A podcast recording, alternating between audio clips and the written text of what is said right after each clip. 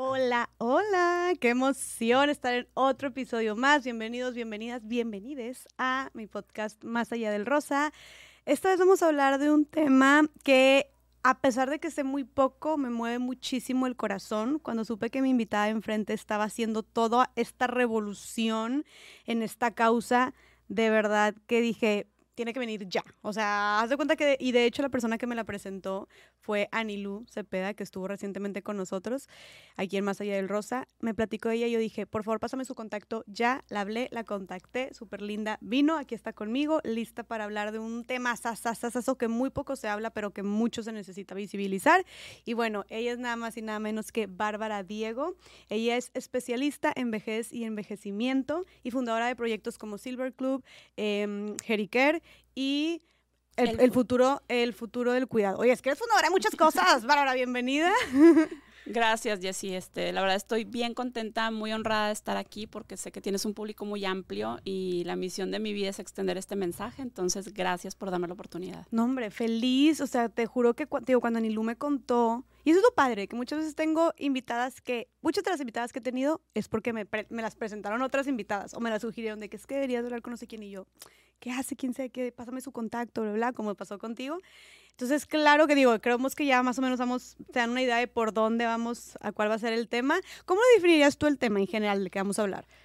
Eh, ¿Vejez, envejecimiento? Eh, eh, el, tema de vejez y envejecimiento da para mucho, o sea, el tema de, de la longevidad, de la edad, tiene muchos ángulos. Yo creo que ahorita podemos hablar de algo que que yo llamo la revolución de la longevidad. Vamos a hablar de todos estos retos y oportunidades que nos trae eh, el aumento en la esperanza de vida, que ese es el, el, gran driver que ha hecho toda esta revolución, este, todos estos cambios sociales, ¿no? Ok, me encanta que digas retos y oportunidades, porque yo sí pienso como, oye, estamos teniendo más expectativa de vida, la medicina está avanzando muy rápido, y es como, ok, qué chido vivir mucho. O sea, bueno, al menos yo pienso, ¿verdad? De que qué padre, voy a poder hacer más cosas, tal vez voy a trabajar más, voy a tener más tiempo de, no sé, disfrutar a mi familia, cumplir mis sueños, pero luego, ah, caray, pero también eso implica enfrentarnos a muchas otras cosas, ¿no? Entonces, bueno, si quieres platicarnos antes que todo, quién eres tú, qué haces. Ya mencioné ahí varios de tus, de tus proyectos que estás cañona, que cuando me dijiste fundado, ta, ta, ta, ta, ta, ta, ta, es como, ok, wow, espérame. Entonces está muy chido toda la, toda la, el, historial que llevas en este tema. Platícanos más sobre lo que haces. Claro, bueno, eh, yo soy digo, he estudiado diferentes cosas alineadas al tema de vejez y envejecimiento, pero de base, bueno, digamos que puedo ser psicogerontóloga, he estudiado neuropsicología, he estudiado psicoterapia, he estudiado este, recientemente el tema de política pública y cuidado, es un tema que me interesa mucho. Y bueno, miles de cursos, viajes, he conocido experiencias eh, alrededor de, estos temas en, muchos continentes. Wow. Y bueno, eso, eso como de base. Y bueno, a lo largo del tiempo he tenido la oportunidad de ir fundando diferentes proyectos. Yo al final lo veo como si fuera un ecosistema este, que está promoviendo el tema de, un envejecimiento desde una perspectiva más, más fresca, más vanguardista, más desde la perspectiva de derechos, este, que hace rato lo platicábamos, ¿no? Cómo cambiar esta narrativa de la, de la vejez como algo triste, solitario, al que a las personas mayores hay que ayudarles, esta perspectiva asistencialista, a ver el tema de la edad pues como un tema, o sea, el envejecimiento y como un tema de derechos, ¿no? Al final de cuentas. Entonces, bueno, eso es, eso es este, algo para empezar. Ahorita que, ahorita que decías de la, de la esperanza de vida, cómo ha aumentado, fíjate, fíjate este dato, para abrir boca y para que despertemos el interés aquí del público. Eh, todo el mundo dice, ¿verdad?, que, que cada vez vivimos más años, pero fue solamente, fíjate, en el siglo XX. En 100 años, la esperanza de vida aumentó 30 años en el mundo. En un siglo, 30 años. En ese siglo aumentó más que todo lo que había aumentado un milenio previo. Y lo vemos, e, e, e, ese dato tal cual te, da una idea de, por qué la novedad del tema. Cómo esto está avanzando muy rápido. ¿Con qué tiene que ver? Con diferentes cosas. No es que nuestra genética haya cambiado. O sea, este tema del aumento de la esperanza de vida tiene mucho que ver con la, la baja en la mortalidad infantil, este, obviamente con temas de salud, de tecnología, este, incluso de, educación, han ido ayudando a que eso se vaya bajando. Entonces, bueno, pues ahora podemos vivir muchos más años. O sea, los brincos han sido impresionantes. O sea, eh, perdóname que te interrumpa, si en, una, en 100, 100 años se aumentó 30, años la, esperanza, de, vida. y a como vamos avanzando ahorita y el mundo va corriendo, Entonces, la medicina, la tecnología, o sea, no me sorprendería que en, en 30, no, perdón, en 50 años, en medio siglo, se aumenten otros 30 años más o 20 años más. No sé, ¿tú qué opinas? Bueno, ahí eh, es un gran tema. Este avance tan rápido que se dio en el siglo XX, no creo que se dé de la misma forma en los años que viene. O sea, se ha desacelerado. Eh, como quiera, sigue aumentando. Ahorita, fíjate, hay un tema muy interesante que todavía no te puedo dar datos específicos, pero con la pandemia, este, se está hablando de que es la primera vez en 70 años que decrecemos en esperanza de vida. Por ahí hay un estudio que dice que México va a bajar cuatro años su esperanza de vida a raíz de la pandemia y de los estragos del COVID. Pero no te quiero dar datos concluyentes porque es un tema que está como en estudios, pero sí es, sí es muy relevante, es muy, muy relevante. Aún así, aunque bajemos cuatro años, es imparable el fenómeno de la, de la longevidad ¿Cuánto, ¿Cuál es la esperanza de vida ahorita en México? Actualmente en México estamos como en 75 años más o menos. 75 años, hombres y mujeres. Sí, ese es el promedio. Siempre las mujeres vivimos más que los hombres. La mujer está un poquito más arriba, el hombre un poquito más abajo, pero en México más o menos es el promedio. Si nos comparamos con otros países para tener una perspectiva, el país en el mundo que más, este, donde más años se viven en promedio es Japón este, que está alrededor de los 85, abajito está España con 84 y bueno, hay diferentes países. Y si nos vamos a, a, mero abajo, pues está África, que tendrá a lo mejor unos 64 años de esperanza de vida, lo cual también ahí te abre un, un tema para abrir, que es el tema de la desigualdad y la longevidad. O sea, también la desigualdad pega mucho en el tema de esperanza de vida, ¿no? Por Era lo obvias que razones. Justo te iba a preguntar como, este, ¿qué factores crees que tenga? O sea, ¿qué está haciendo bien España para que tenga esa, esa cantidad de años de esperanza de vida? ¿Y qué es lo que le falta a África, por ejemplo, a países como África, para que tenga esa esperanza de vida? Mira, una de las cosas que está muy ligada directamente es el tema de ingreso. ¿eh? O sea, por eso digo que la desigualdad y el tema de la, de la, de la, de la longevidad está, está muy ligada. Ahora, también tiene que ver con, hay, hay países que tienen muchas personas mayores, este, como este, eh, digamos, en volumen. Entonces también por eso, por eso ese, dato se empuja hacia arriba. Pero básicamente hablemos de desigualdad. Ok, desigualdad en general. Entonces falta de oportunidades de salud. Este, acceso, a la salud, recursos, claro, claro. Eh, entonces, bueno, pues... Em, fíjate, ahorita hay un, hay un premio Nobel por ahí que, que dijo hace varios años que la persona que va a vivir 150 años ya nació. Ay, qué fuerte se escucha otro, eso. Otro dato bien relevante también, este, se sabe que eh, actualmente más o menos la mitad de los niños que nacen en países desarrollados o en contextos tal vez como el de nosotros con muchas oportunidades, van a vivir 100 años, la mitad. Imagínate los interrogantes que nos trae eso, ¿cómo vas a educar a un niño para vivir 100 años? Y empiezas a pensar en salud y en jubilación y en ahorro y en trabajo y este, hay muchos, muchos retos ahí. Eh, o sea, porque sí, la longevidad es uno de los grandes logros de la humanidad. La verdad es que la ciencia y la tecnología luchó por esto.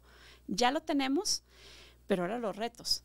Porque obviamente tiene una parte sumamente positiva, pero tiene también una serie de retos que van asociados a que la población se envejezca más, ¿no? Que tiene que ver con, pues, dependencia, salud, cuidados. Eh. Tú, hablando en general, o sea, pregunta, no sé si es muy filosófica o qué, pero ¿tú crees que sea bueno para un país que su población viva más años? Sí. O sea, ¿sí crees que sea bueno? ¿Por qué? A ver, es una pregunta con muchas aristas y compleja. De entrada te puedo decir sí, porque para mí es muy positivo. O sea, yo pienso que la edad trae consigo muchas cosas positivas. También trae pérdidas, pero el tema es hacer como un balance entre pérdidas y ganancias. Ese es como el gran secreto.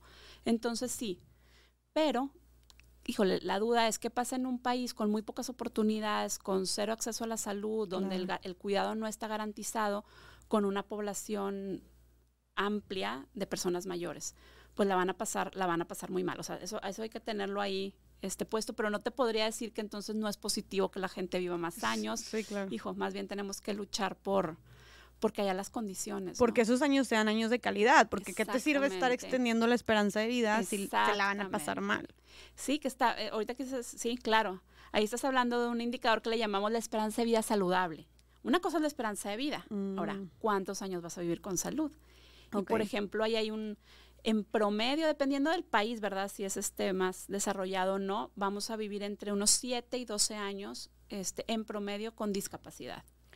7 y 2. ¿De nuestro país? Ah, en general, te, estoy dando el rango amplio, ¿no? Si hablamos de México es entre 7 y 9, países más desarrollados un poquito más arriba, porque viven más años. ¿Con algún tipo de Con algún tipo de deterioro, con algún tipo de dependencia, con alguna necesidad de cuidados. Oye, que eso que, eso que ahorita que mencionaste como discapacidad, es algo que a mí me llamó mucho la atención porque una vez escuché que todo, o sea, cuando hablamos, cuando hablamos de personas con discapacidad, o los derechos de las personas con discapacidad, que decía, a ver, es algo que por lo que todos deberíamos estar velando, porque en algún punto todos vamos a tener algún tipo de discapacidad.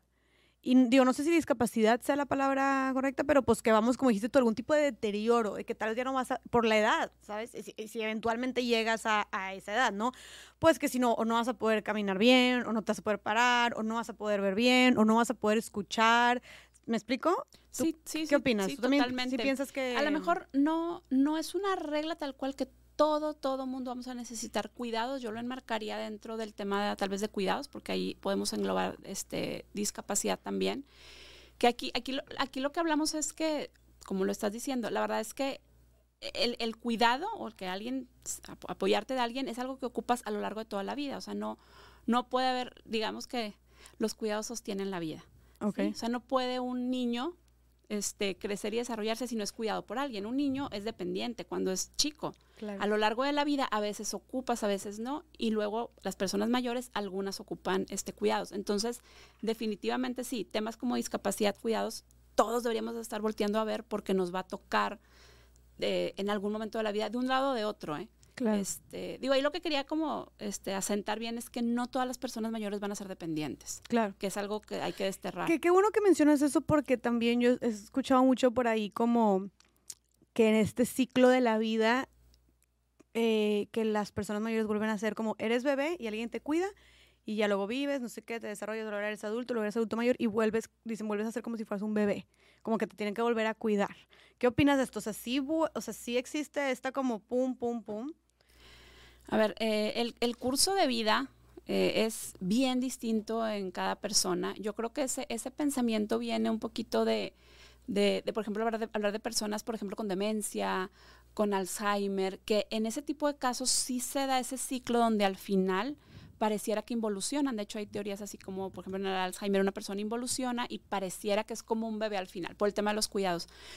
Pero definitivamente, eh, digamos que mi, mis planteamientos no van por ahí. Yo definitivamente creo que la, vida es una evolución y una cosa bien diferente es una persona mayor que necesita cuidados de un bebé.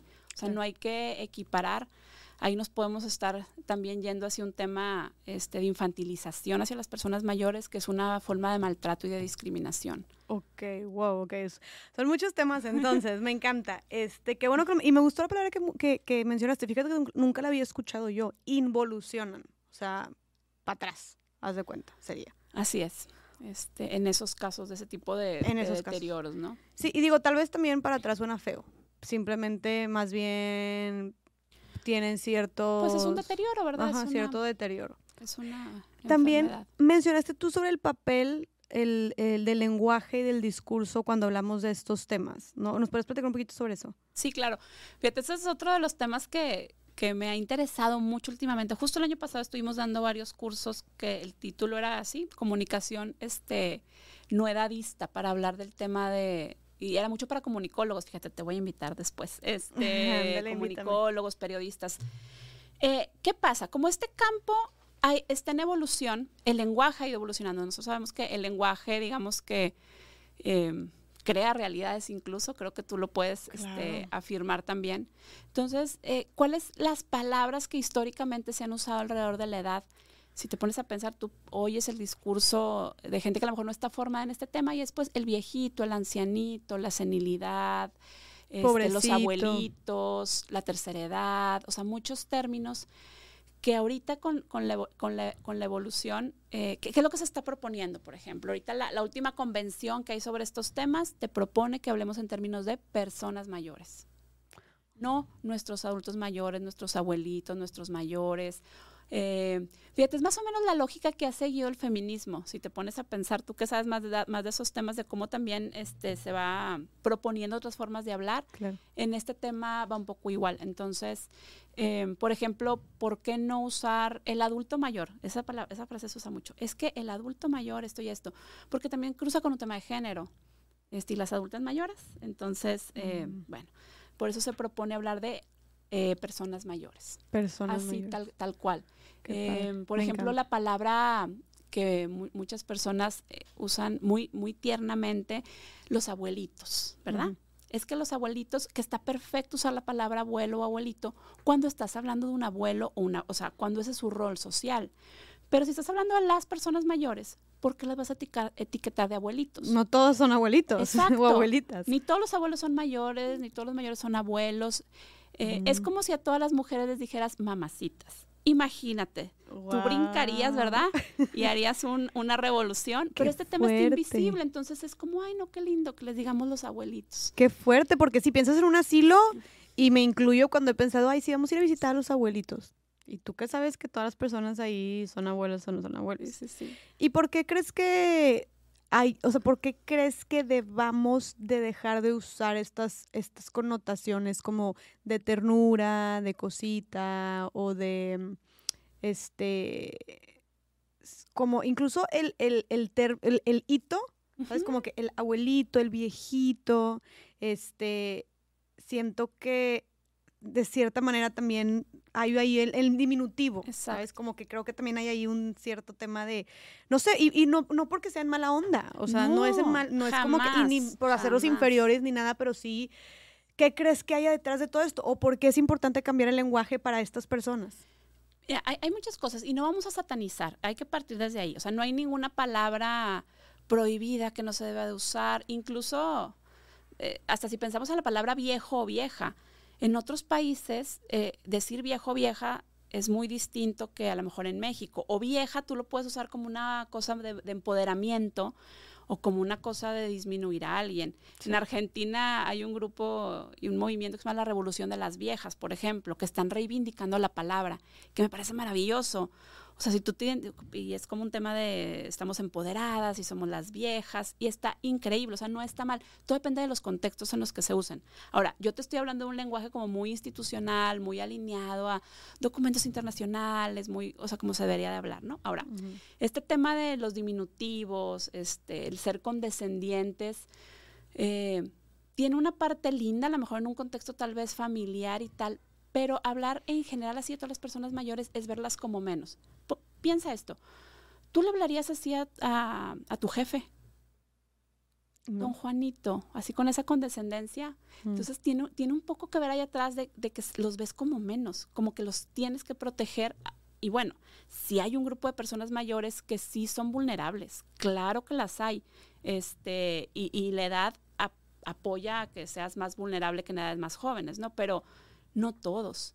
Y es un tema de, de, de, de dignidad, de subirlos como a la misma digni- dignidad que tú y yo, cualquier, perso- cualquier persona más joven puede tener. Es profundo el Claro. tema, pero yo creo que tiene un poquito que ver con verlos Sí, sí, sí, claro. como menos. Entonces, para Claro. empezar, vamos a empezar con las palabras, a ponernos en igualdad de circunstancias Me y de ahí partir, ¿no? Me encanta, me encanta. Entonces la, la, la invitación es nada de hitos, o sea, más bien es como... O bueno, no más que nada hitos, ta- porque también puedes decir abuelito y no pasa Claro, nada de que, oye abuelito, yo le digo a mi abuelito, oye abuelito, ¿qué onda? ¿Qué necesitas? Claro, no, claro. O sea, Más eso bien te que- digo un poquito al contexto. El, el- el tema es como el discurso general. Por ejemplo, el año pasado hicimos un análisis de notas periodísticas, series, películas en estos temas, y tú ves, no es lo mismo que tú le digas abuelito a tu abuelito que en una nota periodística saquen los abuelitos del asilo, no sé, ¿sí me explicó? Claro, claro, claro. Porque claro. ahí el mensaje que estás mandando, pues, este, se, se permea en la sociedad. Entonces, Claro. por eso digo que no hay, hay que saber en qué contexto. Sí, más bien, y creo que eso aplica para absolutamente todo, ¿verdad? Este, pero mm, más bien la invitación es cuando hablamos de esa población, es personas mayores. personas mayores. Y si vas a escribir un texto, dependiendo de cada quien su, su ámbito. Pero sí cuidar, o sea, hacer un poquito un alto y decir, a ver, eh, fíjate, otro tema también donde el lenguaje juega un rol bien importante es en los piropos, ok. por ejemplo. Qué bien se ve para su edad.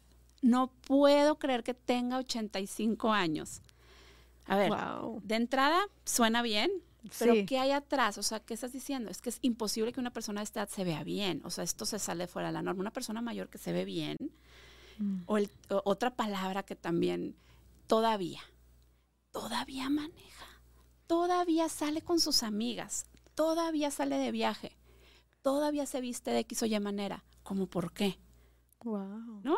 Claro. Este, Como si no pudiera o no debería de estar, sus, por, por la las condiciones en las que está, no debería o de. simplemente por la edad. Ajá, Hay personas mayores súper bien que pueden ir, venir, manejar, hacer, hacer, y a la gente le llama la atención, o incluso, digo, ahí en el tema, en el, adentro de la familia y esto, mamá, ya no manejes porque tienes 80, que es muy diferente a ya no manejes porque tienes una condición de, de vista, de reflejos, que está este, digamos, este, analizada, está dictaminada, ok, pero nada más porque tienes una X edad, ¿cómo por qué? Claro. O sea, nosotros solitos desde el lenguaje, que el lenguaje creo que es una representación del mundo en, en el que vivimos, ¿no? De la manera en la que nos relacionamos y de, y de cómo, cómo socializamos, cómo pensamos. Entonces creo que es un reflejo de eso, ¿no? Creo que a través de este tipo de frases, por ejemplo, podemos justo como tú dijiste, estarlos limitando, estarlos condicionando este, y estarlos y estarlas haciendo menos. Claro, el tema de tener o no tener una pareja. Ay, sí, o de que ya para ya pa qué se casa. Ya para qué se casa, o este, enviudó la, la, la, señora, el señor, y entonces la familia es, no, ¿qué es eso? Eso es de viejos rabo verdes. O sea, este tema de pensar que una persona mayor ya, las, por ejemplo, la sexualidad ya está pagada, que no hay un interés. Este, también hay movimientos muy interesantes ahí en el mundo reivindicando el tema de la sexualidad y la edad. ¿En serio? a ver, este platícame un poquito de eso, se me hace interesante. Claro. Bueno, eh, fíjate, eh, las imágenes eh, en un anuncio comercial o una cosa de este tipo, cuando, cuando ves una persona mayor en una situación de intimidad este, física, te evoca o asco o ternura, o cositas o, ay, qué, o sea, guácala, así lo voy a decir tal cual. Pero cuando es una persona que está en una etapa intermedia, joven, ¿verdad? Y atractivo, es totalmente otra, otra la percepción. Y son, si tú te pones a ver, son las ideas interiorizadas, son los prejuicios que tenemos sobre la edad. Este, yo hago muchos ejercicios cuando doy cursos y demás, uso frases de, libros, de profesores con los que yo he estado, y hay una que aviento y se los aviento aquí al público. Hoy tienes 84 años, te miras al espejo ¿Qué ves? Una pregunta de Graciela Zarevsky. ¿Qué ves? ¿Ves a alguien sano? ¿Alguien enfermo? ¿No te ves? ¿Ves arrugas? ¿Ves vitalidad? ¿Ves? ¿Qué ves? Es, esa simple pregunta te puede ayudar a entender cuáles son los prejuicios y estereotipos que tú tienes adentro. Y si tú estás viendo algo muy negativo, empieza a trabajar hoy en eso. Empieza a trabajar, porque probablemente vas a llegar a esa edad. Hoy Hoy la mayoría de las personas en el mundo tenemos la oportunidad de ser personas mayores. Antes no. Ahorita somos la mayoría. Antes este tema de la longevidad era para unos cuantos, llegar a 100 era. Ahorita es muy común. Entonces, si tú que tienes 30, que tienes 20, no sé, ¿verdad? El público que, nos está escuchando, no lo vean como un tema ajeno. O sea, es un tema, eh, adentro de ti está esa persona mayor. O sea, fíjate, diferencia, por ejemplo, este, bueno, me estoy medio brincando al tema de edadismo, pero a diferencia de hablar de temas, por ejemplo, de racismo, de sexismo, eso te puede o no te puede tocar, porque tú puedes ser una mujer, este, tener cierta raza, clase, todo ese tema, pero en temas de edad te va a tocar, a menos que te vayas en el camino, ¿verdad? Puede ser. Pero si digamos que sigue el curso de la vida, vas a ser persona mayor. Ok, eso está cañón. Empieza a trabajar en el tema. De eso no te salvas a menos que te mueras porque antes de ser persona mayor. Y justo mencionaste el tema de, del edadismo. O sea, esta es que por lo que escucho puede ser esta discriminación que sufren las personas mayores. O sea, así como hay una discriminación por raza, una discriminación por género o por muchas otras cosas, también existe esta discriminación por, por, por digo, perdón, por, por, edad. Por edad. Y se le llama edadismo. Sí. Yo nunca había escuchado ese término. ¿Es algo nuevo o ya tiene tiempo? Mira, ahí va un poquito. Eh, este término se acuñó por ahí de 1968, este, un gerontólogo en Estados Unidos, Butler, y hablaba de ageism. Sí, lo hablaba en inglés. El término fue evolucionando, en algunos países se usa viejismo, pero actualmente fíjate que la, la OMS acaba de lanzar justo una campaña mundial contra edadismo, entonces acaba de redefinir lo que es el edadismo y se está haciendo mucho ruido al respecto, que de hecho te invito y los invito a sumarse en esta campaña. ¿Qué va, qué, cómo lo definen? Bueno, el edadismo son todos estos prejuicios, estereotipos y discriminación hacia las personas mayores, que se puede dar en un contexto interpersonal, intrapersonal, o sea, contra mí mismo, o institucional, ¿sí? Este, y fíjate que se habla del edadismo no nada más respecto a personas mayores, también puede ser más jóvenes, solo que se nota más en personas mayores. O sea, Mm. discriminar a un niño porque es niño, no darle un puesto a alguien porque es muy joven o porque es muy viejo o mayor. Ah, Este, entonces, el edadismo va para ambos lados. Claro que está mucho más marcado en personas de edad y ahorita lo estamos enmarcando en esto.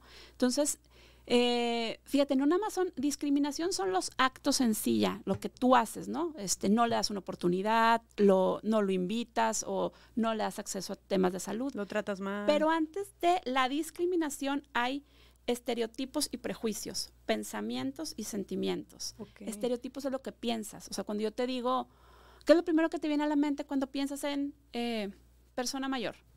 Pues alguien así como muy débil, em, Ahí, está, ahí está tu estereotipo. arrugado. Ahí está tu estereotipo. Sí, Para ti, persona mayor, débil. Tal vez por eso te mueve la causa, tú, Jessy, sí, porque los ves como débiles. sí. Entonces, por eso como que te mueve el corazón a ayudar, ¿no? Esta parte tuya social. Entonces, bueno, ahí están este, los, los prejuicios, luego están, este, digo, perdón, los estereotipos. Los prejuicios es lo que sientes, es otro nivel, y luego ya la discriminación son los, los, los actos. Y la discriminación lo puedes ver en las políticas públicas, en temas de salud, lo puedes ver en las empresas. Cuando, no, pues ya tiene 60, se tienen que ir. No contrato mayores de 45. Eso está cañón. No, no contrato mayores de 40, o sea, el edadismo A la madre. este, tiene, tiene un montón de implicaciones. No pueden estudiar. ¿Por qué no puede estudiar una persona mayor? ¿Por qué no podría entrar a la universidad? Y hay lugares donde no se da el acceso, cuando la educación es un derecho este, universal. O sea, en pandemia, en pandemia fue marcadísimo el tema de edadismo y salud porque eh, hay libros ahorita que se han escrito, por ejemplo, en España en particular, que fue muy crudo el tema de cuánta gente murió en residencias geriátricas. No sé si tú escuchaste algo. Murió muchísima gente. ¿Y qué pasaba? Hijo, los hospitales saturados, ¿a quién le das la cama? ¿A la persona de 85 que viene a la residencia o a esta chava de 25 con toda la salud? ¿A quién se la das? Cuando no hay. Hijo, entra un tema de bioética muy profundo, pero al final todos somos personas. Ay, qué fuerte. Entonces hubo muchas muertes en residencias geriátricas por un tema de acceso y tiene que ver con el edadismo. Por eso en todo este tema de empezar a hablar de edad y de lo, lo que tú quieras alrededor de vejez y envejecimiento, primero, primero, primero recomendación aparte del OMS es erradicar el edadismo, Me lo que pensamos y lo que sentimos. Porque fíjate, a mí me toca ver muchas personas iniciando iniciativas para personas mayores, ¿no? Y vamos a poner un centro y vamos a poner esto y una residencia, lo que tú quieras. Si esas personas que están trabajando en ese proyecto no han erradicado el edadismo, no lo han analizado, no, no, no lo han analizado en sí mismos, el proyecto que desarrollen va a ser para repetir esos estereotipos. Hay así de proyectos que están repitiendo, ¿sabes? Claro. Sí, sí, Voy sí. a poner este centro. Híjole, es un tema este, larguísimo. O sea, por ejemplo, partir, otro estereotipo, otra idea arraigada que hay. Todas las personas mayores son iguales. Entonces, a todas les gusta el tejido, la jardinería, el dominó, pasear al perrito, hacer pasteles, por ponértelo muy simplista. Entonces, luego los proyectos que se desarrollan son, como es para personas mayores, pues que sea de jardinería y dominó. Cuando es totalmente al revés. O sea, eh, la, la regla es, a mayor edad, mayor heterogeneidad. Cada año de vida que pasa, nos hacemos más diferentes unos de otros. Ok. No sé si lo alcanza a ver. Porque piensen ustedes cuando estaban en primaria. Más atrás, kinder, tus amigos, más o menos igual. Entras a primaria, te vas haciendo más distinto, porque ya elegiste, a uno le gustó el ballet y a otro el básquetbol. Entras a secundaria, entras a prepa, entras a carrera. Cada año, te va, o sea, tu vida es como un árbol, velo así. Claro. Vas tomando diferentes caminos, el curso de vida es distinto. Y tu gente se va cortando cada vez más porque te vas identificando. Te vas con- identificando, con tus, tus tribus se van haciendo a lo mejor más, más establecidas. Entonces, ¿qué pasa? Llegas a los 80, eres, eres pieza única. Es muy diferente hacer una propuesta para una población de 80 años que para unos niños de kinder. Entonces, cuando me dicen, es que Jericare es como un kindercito para las personas mayores, me queda un ataque. O sea, no, no, no, no, no. A ver, estamos hablando, estamos partiendo de dos lugares muy distintos. Entonces, hay que entender esa heterogeneidad para poder abordar y hacer proyectos en este tema. Ok, me encanta. Me encanta. y, y para esto, Jericare, porque sí lo habíamos dicho, pero fue rápidamente, es tu centro donde, bueno, si quieres tú explícalo mejor. Sí, o sea, mira, para yo, te- yo, yo tengo diferentes proyectos que hemos ido, he, he ido desarrollando. ¿Por qué diferentes y por qué si todos tienen que ver con personas mayores? Porque entiendo perfectamente esta diversidad. Por eso mismo son proyectos totalmente distintos. Jeriker es un proyecto que se dedica al tema de cuidados. ¿sí? Está dedicado a personas mayores que hay que eh, cuidarlos porque están con algún tipo de dependencia cognitiva, o sea, de su tema de memoria o física, ¿no? Y ahí hay diferentes servicios, desde cuidar a una persona en su casa, un club, programas, diseñamos un modelo de atención que se llama Vida a los Años. Ese es un proyecto. Pero ¿qué pasa? Hay personas que están sanas y también querían hacer actividades, cosas. Desarrollamos otro proyecto totalmente distinto, Silver Club es una comunidad de envejecimiento saludable con otras características. Qué padre que tienen los conciertos de rock, dijiste. Sí, bueno, ese es otro proyecto que ah. surgió, ya tiene 11 años, pero sí, está alineado a Silver Club, se llama Vintage People. Síganlos en redes sociales, es un proyecto hermoso. Es un proyecto que iniciamos hace 11 años, School of Rock y nosotros. A mí me encanta la música, desde toco guitarra y demás. Entonces era como, ¿cómo hacemos algo que sea intergeneracional, desterrar estas ideas de envejecimiento arcaicas? Entonces nos, juntamos a School of Rock y nosotros y hacemos este coro que la intención era que cantara música actual. Entonces tú puedes ver a Vintage People hoy cantando Mon Amour, Julieta Venegas, no. Natalia Furcade, Zoé, y me imagino que son puras personas mayores cantando. Claro, puras personas mayores. Tienen ya 11 años. En pandemia no dejaron de cantar. Hacían por Zoom los ensayos. Ay, no, tienes, no, tienes que conocer ese, ese claro, Vintage People. Llevan más de 250 presentaciones en tele, en radio. Ya son unos rockstars. ¡Wow! Oye, hasta 28 van a cantar. Con ganas de meter a mi abuelito ahí que le encanta cantar. No hay que meterlo, hay que invitarlo.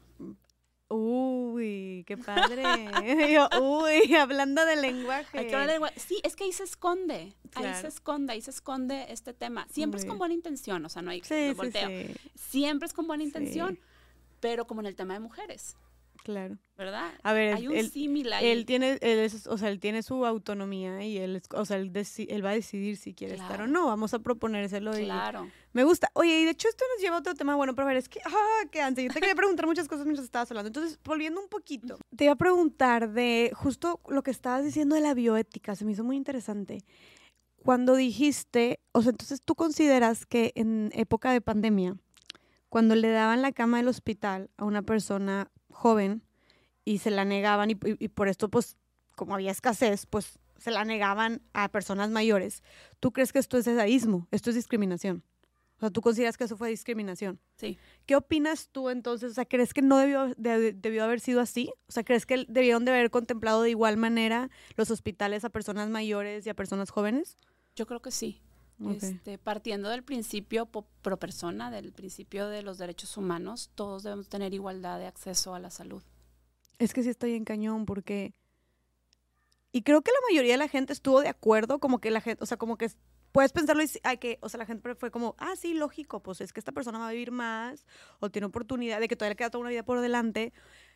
Pero también qué culpa, o sea, qué culpa tienen las otras personas de por qué no ellas también deberían de seguir viviendo. Y si es una persona que tiene 70 años, 80 años, ¿quién no te dice que va a vivir otros 20? O, y aparte, ¿en qué momento se volvió como un factor determinante de que vivas o no? Porque prácticamente fue eso, darle o no la cama de un hospital a alguien la edad que tengas o cuánto te resta por vivir. Mira, aquí nos podemos meter en, un tema también bastante profundo que es qué es lo que se valora, ¿no? O sea, todo el tema de la productividad. Este, vales en base a lo productivo que puede ser, al potencial de, productividad.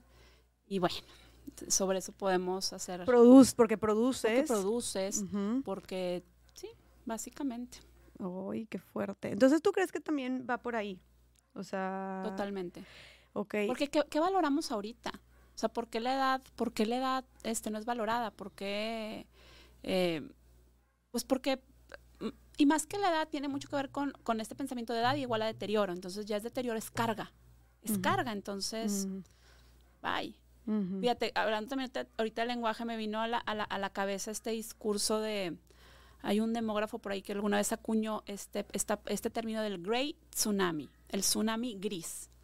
Y, a ver, hablando de esto, de esto que estoy diciendo del envejecimiento poblacional, cuando tú piensas en un tsunami, la imagen que a mí me viene a la cabeza es destrucción. O sea, viene un tsunami y arrasa, arrasa con todo, ¿no? Eh, y muchas revistas científicas y demás empezaron a usar el término y en los medios de comunicación el Great Tsunami, y ahí viene esta cantidad de personas mayores que se van a acabar los recursos, que van a ser los sistemas de salud, las pensiones, se van a acabar los recursos de los jóvenes. Y, se, y, eso apoya que se crea, se crea como, se cree como este, este pensamiento. Cuando hay autores que dicen, a ver, ¿y por qué no hablamos de la reserva plateada? Hablando como de una imagen contra otra, ¿no? Reserva plateada como de un cuenco de agua fresco, limpio, como una reserva de agua contra un tsunami gris. O sea, como, ¿por qué no ver las fortalezas que sí te trae el envejecimiento? Que hay muchas. Mm. O sea, hay pérdidas y hay ganancias. Tampoco vamos a romantizar que siempre tener 85 años va a ser miel sobre hojuelas, porque no es cierto. Obviamente va habiendo pérdidas, tu cuerpo va cambiando y están este, tal vez tu mente cambia, tal vez tu memoria no es la misma. Cambia, pero tampoco significa demencia, ¿verdad? Eso hay que, hay que erradicar. O sea, la demencia, el Alzheimer es una enfermedad neurodegenerativa que le da a ciertas personas. No es una condición de todas las personas mayores. Entonces, este, hay que voltear y ver esta parte de dónde podemos rescatarnos, a lo bueno, lo bueno que trae la edad, la sabiduría X. ¿Qué otros prejuicios crees que tengamos, antes de pasar justo a todas estas partes que podemos rescatar, qué otros prejuicios crees que tengamos cuando pensamos en la edad? Te voy a compartir algo muy personal y, y, bueno, pues va justo con el tema. Y no es algo que yo controle, pero yo le tengo mucho miedo a envejecer. O sea, mucho, mucho, mucho como que, pero envejecer, em, o sea, envejecer, pues envejecer es ya, ¿no? O sea, cumples 30, 40, ya vas envejeciendo. Y yo, por ejemplo, estoy más, que ahorita que estoy más, ya sé que le van a decir que payasa, tienes 26 años, pero estoy más cerca de los 30 que de los 20 y yo, y luego digo, luego cuando tenga 40 y cuando tenga 50, y estoy así, es un, como un pavor muy grande que le tengo y que mi cuerpo cambie y que tenga arrugas y no sé, o sea, que, no me pueda mover bien. De verdad es, es, es un miedo constante, la verdad. O sea, sí es algo que creo que me pesa más de lo normal. Entonces, no sé, no sé si estoy siendo edadista o como se diga, pero la verdad es algo que me gustaría combatir, porque es algo como tú, tú decías, como piensa en tu persona de 84 años, ¿cómo te ves? Y ahorita que me estás diciendo, yo así pienso como que, qué miedo. Y justo me cayó mucho el saco que dijiste, bueno, pues ya sabes qué es lo que tienes que, que, que, combatir, ¿no? Estas ideas y estos prejuicios que tienes. Pero ¿cómo los combato? Híjole, qué tema tan padre y qué padre que lo puedas hablar tan abiertamente porque le puedes ayudar a muchas personas. Porque eso que te pasa a ti, le pasa o nos ha pasado a muchísimas. Y bueno, mm. ¿cómo combatir este, este, este miedo, este miedo a envejecer? Creo que es un trabajo arduo, este, fíjate, cuando, a mí me piden, ¿cuáles son los consejos para envejecer bien? Bueno, yo te puedo dar la lista de consejos que ya no sabemos todos, que la alimentación y nada, y todo lo que tú quieras. Pero mejor que eso, y está estudiado, yo como psicogerontóloga te lo puedo decir, es el trabajo interno de, de lo que tú entiendes como vejez y tu proceso de envejecimiento. O sea, a la medida que tú trabajes eso, tu envejecimiento va a ser mucho, mucho, mucho mejor. Entonces, ¿qué hay que trabajar? Fíjense, número uno, bien profundo. El narcisismo. Ok. El narcisismo es una, es un rasgo de personalidad este, que todos tenemos en diferentes grados, pero cuando hay mucho y no trabajado, eh, nos da más medio envejecer. ¿Por qué? Porque tiene que ver con nuestra imagen este, personal, ¿sí? Entonces, una persona que, que, que, siente que todo lo puede ella sola, que no necesita ayuda, que yo me la sé todas, todas, esa es la persona que más batalla a la hora que tiene que usar un bastón, que tiene que usar unos lentes, que tiene que usar un aparato auditivo. Okay. parece un poco contraintuitivo, a ver si me puedo explicar. A ver, tú puedes, tú puedes decir a una, una persona mayor que ocupa un bastón, puede decir, ok, lo ocupo y lo uso, o puede decir, no, porque yo me voy a forzar a no tener lo que necesitar, porque eso me hace ver más mayor. Ajá, pero esa persona es la que se va a caer. Y es la persona, porque no está teniendo el apoyo que necesita este, objetivamente se va a caer, se va a fracturar la cadera, su envejecimiento va a ser bastante difícil después de una fractura de cadera. En cambio, esa persona que desde joven, igual los lentes, igual el aparato auditivo, esas personas que no, yo no me lo pongo porque me veo horrible y este, el, el no usar aparato auditivo cuando sí lo ocupas predispone a tener una demencia. Entonces, a ver, es ir trabajando. Las ayudas que yo voy ocupando, las ayudas protéticas le llamamos, ¿no? O sea, ese lente, ese bastón, ese aparato, hay que irlas incorporando poco a poco. Y señales de alerta y a los 40 y ocupas lentes y ya no te los quieres poner. A ver, vamos a analizar qué es lo que pasa ahí. E, e, este trabajo hay que irlo elaborando poco a poco, decía otra, una profesora mía, hay que elaborar las, las, las marcas del envejecer gradualmente. ¿Cuáles son las marcas del envejecer? Las arrugas las canas. Hay gente que dice de repente, es que un día me levanté, me vi al espejo y ya estaba viejita. O sea, como que, oye, ver, no. O sea, las arrugas. O sea, el cuerpo es sabio y te empieza a, mostrar el camino desde antes, pero no lo queremos ver. Nos vamos por el tema de anti-aging y nos ponemos todas las cirugías, botox y demás, que no voy a satanizar. Claro que está bien hacerse verse bien y hacerse algunos procedimientos. No, no, es, no es que esté mal, es el como el, el por qué y el hacerlo de una manera obsesiva, queriendo como tapar esa cara. Llega un punto que hay personas que parecen máscaras. Sí, está cañón. O que no tienen expresiones faciales. expresión. Y eso tiene un, significado psicológico profundo ahí abajo. Entonces, ¿No crees, es ir incorporando. ¿No crees que eso, perdóname que interrumpa, pero justo aumente que tal vez las cirugías no sé si sea el huevo o la gallina, pero que estén acentuando más o exponenciando este pavor a envejecer.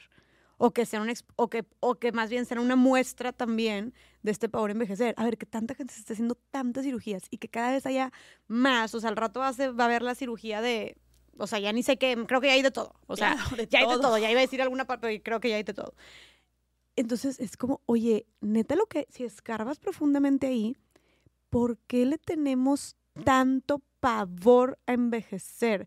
¿Por qué le tenemos tanto pavor a ver nuestro cuerpo, nuestra cara con arrugas, a ver canas, a ver este, las marcas de expresión?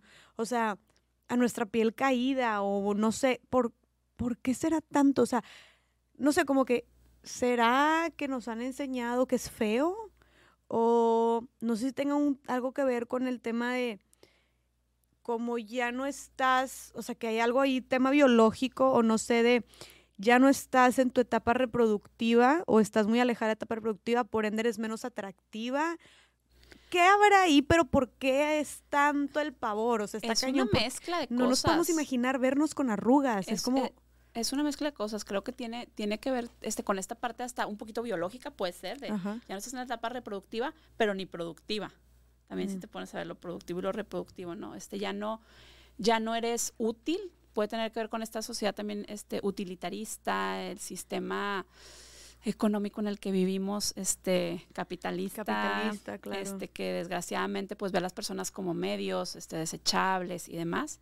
Entonces, pues ya te estás acercando a la fecha de caducidad. Hay una campaña muy padre eh, en España que se hizo hace varios años, este, que yo lo he usado ahí de ejemplo, donde ponían las fotos de las personas y con una fecha aquí escrita como con un lápiz y decía yo no caduco y era por temas de jubilación, era la fecha que tocaba la jubilación, como si fuera una fecha de caducidad. Tipo, esa es tu fecha, caducaste. Sí, haz de fuera de los anaqueles. Ya no eres útil, ya no eres productivo, ya no nos sirves para nada. Fuera del juego. Qué fuerte. Entonces sí, tiene que ver algo con eso. Y la verdad, bueno, e, elaborar, si volviendo un poquito a, la pregunta, elaborar el envejecimiento. Fíjate, otra de las cosas que hay que trabajar, esas se los puedo dejar como tip y ese traten de bajarlo a su vida. Incorporen, a ver, ya vimos que vivimos muchos años. En teoría, casi todos queremos vivir muchos años. Casi todo el mundo quiere, pues haces, te cuidas y todo y haces las cosas porque quieres vivir, ¿no? Más años. Entonces, pon entre tus ideales eh, la longevidad como algo a alcanzar. en tu planeación de vida, en tus metas, así como te pones metas de lo que tú quieras, a ver, sí, sí está en mis metas ser una persona longeva con X y Y características. Entonces, de entrada, mínimo ya lo visualizas. ¿Sí me explico? O sea, entiende, incorpora que, que, esa persona mayor ya está aquí, más que esté en potencias de cuenta, ¿no? A mí me llama mucho la atención, yo trabajo con muchas personas mayores en muchos contextos, ¿no? Desde en consejos hasta personas que yo están en mis centros o lo que sea cómo a veces personas mayores que están sanas, o sea, que no tienen demencia o algo, pero tienen 70 años, hablan de las personas mayores como si fuera otro grupo que no son ellos. Okay. Es muy curioso. Ponte a pensar y a lo mejor te ha tocado escuchar. Es que los adultos mayores, es que los ancianitos, es que, pero tú tienes 70. O sea, no, nunca hablan de un nosotros. O sea, como que cuando hablan de adultos mayores siempre se están refiriendo a, la- a las personas con deterioro. Sí. ¿Sí me explico? Y fíjate, en México, no lo hablamos al principio, pero una persona es mayor a partir de los 60 años. No En manches. otros países es 65, aquí es 60. A los 60 tú puedes ir a sacar tu credencial para tus descuentos este, y demás. Wow, ok. Y a los 60, cada vez hay más gente trabajando, estudiando, haciendo su vida. No manches, si tú me dices que mi papá va a ser una persona mayor en dos años, te diría, no. o sea, no por la bueno, idea que no tienes. por la idea, exactamente. Ajá, pero si ves, Pero tú qué opinas entonces? ¿Crees que más bien la idea esté mal o crees que no deberían de considerarse personas mayores a los 60 años? ¿O sí y no pasa nada? O sea, ¿o qué, Ok, o qué bueno, piensas? aquí hay, hay- hay- hay varios temas. A ver, es que depende desde qué ángulo lo estés viendo. La verdad es que es muy difícil. O sea, un, un tema es para temas de política pública y estadísticas y tal, tienes que poner puntos de corte para hacer diferentes este, leyes y demás. Claro. Pero a ver, hay un, toda una discusión. ¿Cuál debería ser la edad donde alguien ya es mayor o no? ¿Por qué debería haber una edad? Es algo súper arbitrario tiene que ver con deterioro, tiene que ver nada más con lo cronológico. Cuando se puso esa edad, la esperanza de vida era otra. Claro. Este, esto lo podemos ligar, si quieres, por ejemplo, con jubilación, que es un gran, gran tema, que ahorita personas de 30 que estén escuchando abran los oídos, o sea, los sistemas de pensiones de jubilación ya son muy distintos. Antes esperabas que, que pues, digamos que ibas a, vivir de esa pensión, lo que tú quieras, ahorita ya es muy distinto. Este, vas a vivir un montón de, de años. Y fíjate, cuando se estableció la edad de la jubilación, estos esquemas fue en 1880 y tantos en Alemania, cuando la esperanza de vida no llegaba a 40. Seguimos con las mismas reglas cuando la esperanza de vida ya es 75. Ajá. Es insostenible. O sea, por eso están cambiando las, re- las reglas alrededor, porque no es ¿Cómo? sostenible. O sea, 35 años más la esperanza de vida y siguen siendo las mismas reglas. Por eso está tronado el, el sistema y vamos a ver cosas fuertes en los siguientes años en ese sentido.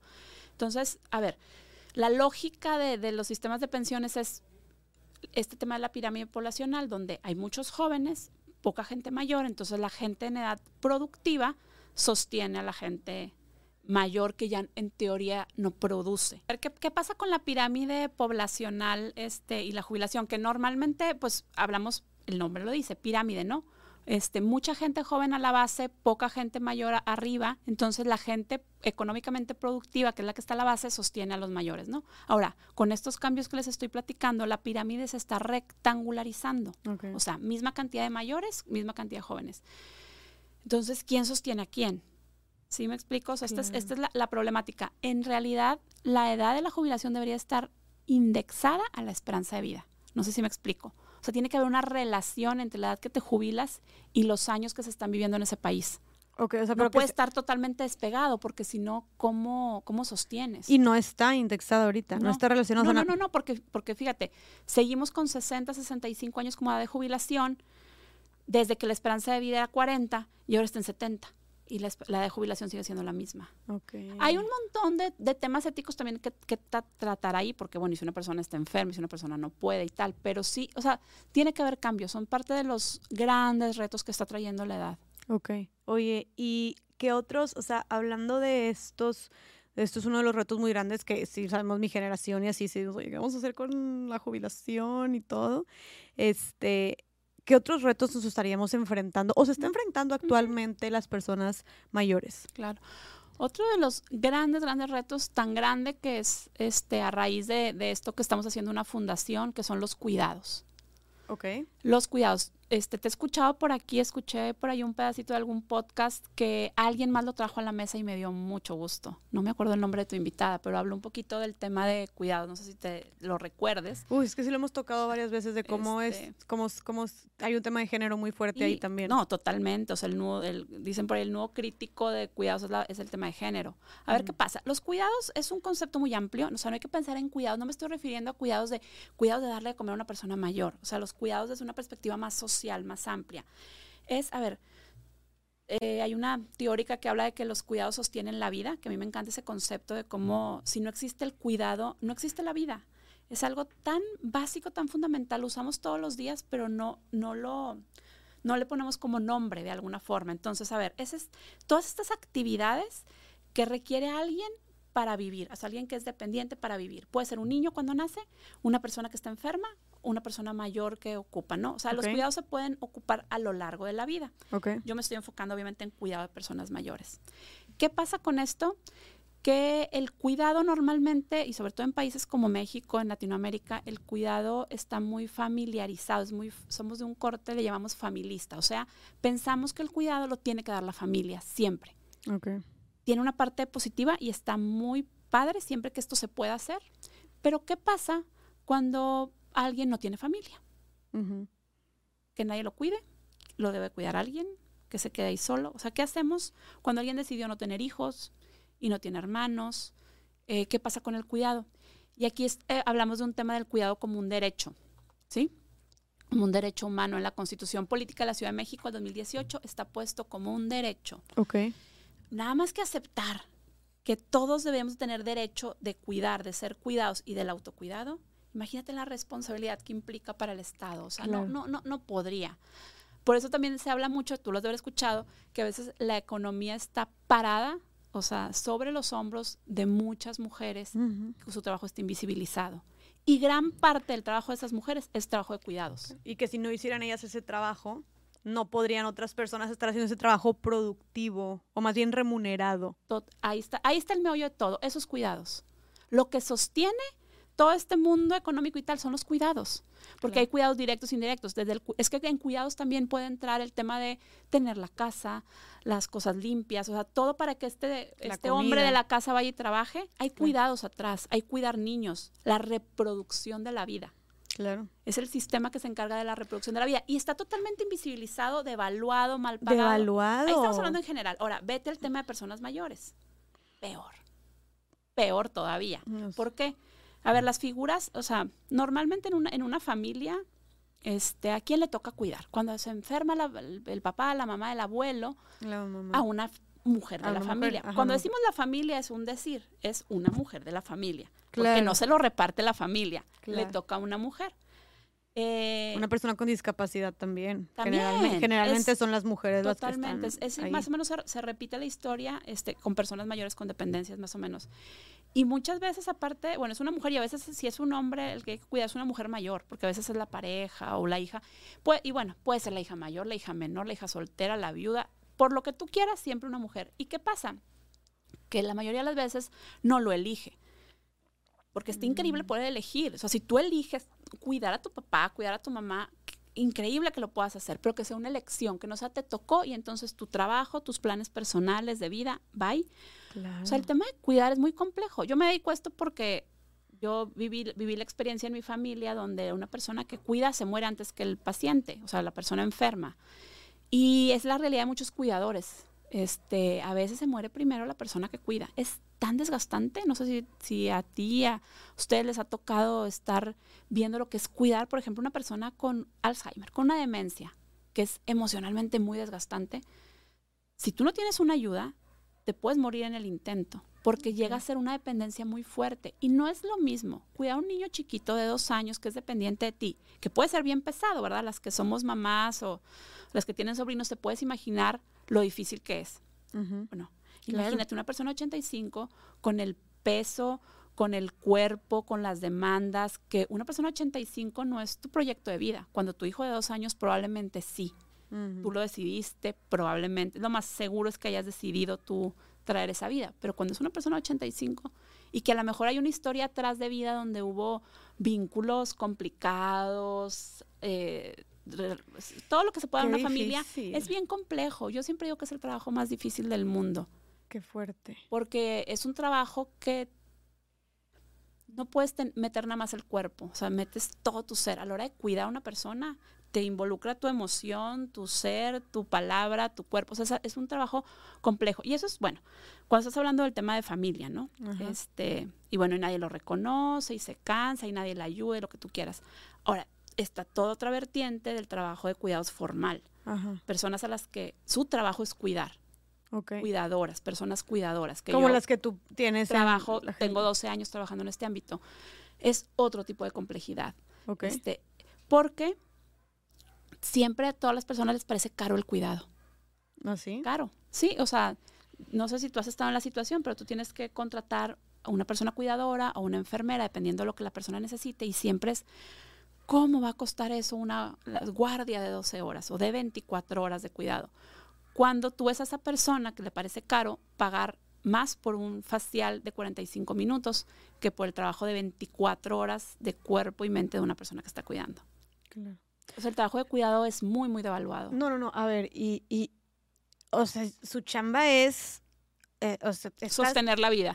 exactamente. Esa es un trabajo muy trascendente y, y, con, con mucho significado y con, o sea, tienen un peso muy, muy fuerte. O sea, también tienes que tener, no puedes tener a cualquier persona. No. Y esa persona tiene que tener cierta preparación. Entonces, eso claro que vale. Y fíjate, tú dices cierta preparación, pero en el, ámbito así informal se piensa que no se ocupa de nada con que sea mujer, porque ya sabe cuidar. Mm. Porque el cuidado está muy. Es esta, esta, esta, este pensamiento de que es femenino, que las mujeres ya nacemos con esto. Cuando, ¿por qué? Porque va a poder cuidar mejor una mujer que un hombre de una persona mayor con dependencia. Claro. Que hay que usar a veces una grúa, sondas, o sea, hay una serie de instrumentos que a veces se ocupan para el cuidado. Y bueno, ahí está porque tiene que ver con la maternidad y hay otros factores. pero no es lo mismo. Pero a ver, eh, cuidar es un trabajo. Claro. Hay que partir desde ahí. Lo que pasa es que pensamos que el, cuidado como amor, que sí, claro que sí hay una parte, pero no la quiero quitar, pero tampoco hay que quitar la parte de, trabajo. Claro. Cuidar es un trabajo y es un trabajo sumamente pesado. Este, Entonces tú también harías límite, o sea, ¿qué, ¿qué crees que podamos hacer, que se pueda hacer para quitarle mm, este peso a tantas mujeres que tienen encima o alivianárselos un poquito más para que no todo dependa de ellas o que para que o, incluso para que pueda ser más valorado quienes se dedican formalmente a esto para que sea más valorado su trabajo también. Mira, hay una dimensión este, muy inmediata que es qué podemos hacer así nosotros como sociedad en las familias. Oye, si en tu familia hay algún abuelo, alguien que tiene que ser cuidado, hay que distribuirse primero el cuidado entre todos. Ese es como un primero, ¿no? Pero pues son curitas que vamos poniendo a la situación. Realmente el verdadero cambio tiene que venir desde las políticas públicas. Como sociedad, primero. Yo los invito a demandar cuidado, o sea, que, que, que, que, el Estado apoye. Ya viene en México y ya se escucha cada vez más la creación de un sistema nacional de cuidados, como hay en otros países, como, como por ejemplo, voy a hablar de América Latina, Uruguay, que es el país que nos lleva a la delantera en esto, donde existe un sistema nacional de cuidados y entonces tú puedes recibir cuidados, así como la educación y la salud, ¿verdad? Hay educación gratuita, salud, así el cuidado. Hacia allá un poco deberíamos de ir. También se habla de que el cuidado lo debemos de distribuir entre cuatro actores, ¿no? Que son, a ver, la familia, sí, claro, la comunidad, que tiene que ver con todas las ONG, la comunidad, todo esto, la, eh, la iniciativa privada y el Estado somos estos cuatro actores, cómo dividirnos el trabajo. A ver, a lo mejor yo puedo contratar una cuidadora el fin de semana, pero entre semana nos dividimos la familia, pero hay una asociación enfrente con un centro comunitario que puede ir en las tardes esta persona y el Estado ahí garantiza un poco que estas cosas sucedan o facilita. Okay. ¿sí? Pero si hay una persona que no puede ser cuidada y no puede comprar cuidado, pues el Estado nos tiene, nos tiene que apoyar. Pero entonces hay que hablar del tema y quitarnos esa idea de que siempre debe ser la familia, porque entonces siempre va a estar sobre los hombros de algunas, hombros de algunas mujeres. Entonces, esto implica políticas públicas. Por eso te digo que la, Fundación del Futuro del Cuidado que estamos lanzando va un poco por ahí. ¿Cómo empujamos? ¿Cómo empujamos? Porque si no hay cambio en las políticas, fíjate, ahora que hablabas con Anilu, de trabajo flexible, de tiempo de, licencias, licencias maternales y, paternales. o sea, el tema de que los hombres también tengan licencia apoya el tema de cuidados pega directamente. Políticas de, uso de tiempo, políticas que tienen que ver con lo cultural, hacer campañas donde todos nos distribuimos, donde haya permisos también para los hombres para cuidar. A ver, permisos para cuidar de tus papás también. Mm. Normalmente siempre estamos pensando en el cuidado de los niños, pero cada vez va a haber más tema de, haber prestaciones para cuidar también de, de personas este, adultas. Hay demasiado que hacer en política pública y cuidados. Y qué padre que digas, o sea, como que el involucramiento del Estado o de, instituciones, de empresas, porque volvemos a lo mismo, por ejemplo, ahorita que mencionabas de... Mm, ¿Podemos hablar de costos en promedio? ¿De cuánto, de cuánto se vale tener, o sea, cuánto se vale, cuánto cuesta tener una enfermera este, o un enfermero eh, de guardia por ejemplo. Te voy a así como un, rango así súper general que en cualquier agencia, en cualquier puedes encontrar. Y una guardia de 12 horas te puede costar mil pesos. Mil pesos. Más o menos, dependiendo si tú contratas a alguien directo, si tú contratas una empresa o tal, pero 800, 1000, 1200, hasta mucho más o puede ser menos si es Claro. cuidador, o sea, Ok, entre, pues podemos poner mil pesos y si, entonces, y si es alguien de planta, que alguien necesito estar, que esta persona le estén cuidando siempre. multiplícalo. O sea, es dos, digo, dos mil tal cual, o sea, igual. Ok, perfecto. Entonces podríamos decir que una, o sea, por un día, tener una enfermera o enfermero de planta cuidando a alguien 24/7, bueno, pues en la semana te saldrían 14 mil pesos. O sea, a ver, 28 mil pesos al mes. eso, o sea, está, sí, sí, sí, sí, sí, sí, o más. No, no, no, más. Más, 28 mil, o Más. sea, más de 28 mil pesos al mes. Pero sabes que este tema es algo reservado para un punto cero, cero, cero, cero, o sea, ni siquiera está fuera de la ecuación. Es Por eso hay que iba. hablar de política pública Es lo que y iba. otro lado. Este es como una un lujo que cierta Exacto. gente muy poquita se puede dar. El Exactamente. problema está en otro lado. Exacto, o sea, justo por eso te decía que qué padre con esto que tienen de, repíteme el nombre del futuro, el del, futuro cuidado, del cuidado. que le apunten ahí, porque está cañón. O sea, y como tú dices, no es caro, porque no manches, traer una persona preparada todo el tiempo ahí no es caro y es muy diferente caro a costoso, porque vale lo que es. Pero definitivamente es un costo que mucha gente en México, la mayoría, como dijimos, no se puede dar. Y yo no me imagino la cantidad de personas que necesitan esos cuidados. Y como dijiste tú, no pueden contratar a alguien profesional, entonces, pues, ¿quién los atiende? Como dijiste tú, seguramente la mamá. Entonces, hacer parte al Estado de esto, así como son parte de, no sé, este, de guarderías o de instancias infantiles, ¿por qué no también hacer, o sea, que, que, que, que- que se hagan responsables de cierta manera también de las personas adultas, este, de las, perdón, de las personas mayores? No sé si ya haya algún lugar, o sea, alguna empresa, institución, algún gobierno, algún país que esté ya abordando estos temas y haciendo políticas públicas a favor de. Claro, en muchos países se, se está trabajando, vamos avanzando, cada vez hay un poquito más de centros, lugares, hay pocos, por ejemplo, aquí en Nuevo León hay pocos. eh, eh, por ejemplo, digo, no, no, no sé si aquí sea, sea muy local tu público, pero por ejemplo, lo que se está haciendo en el, en, el, en el municipio donde tú y yo vivimos, este, para personas mayores, está siendo muy interesante lo que, lo que está generando aquí el alcalde. ¿Qué está Este, haciendo? hay una ventanilla única para personas mayores. ah, Se está haciendo un sistema chiquito, así como que pininos en sistemas de cuidados. O sea, ahí va. Hay, sí hay un grupo Qué de gente, hay un grupo de gente que nos estamos alineando por ahí, pero se necesita ir desde muy arriba para que realmente, realmente, realmente sea un cambio. Porque a veces si haces soluciones parciales chiquitas, haz de cuenta que nada más le abonas a que siga siendo la mujer cuidadora. Por ejemplo, hay una prestación que dan la- en algunos países que yo cuestiono, que es una transferencia monetaria, se llama. Ok, tu mujer te vas a quedar a cuidar, te doy dinero para que te quedes a cuidar.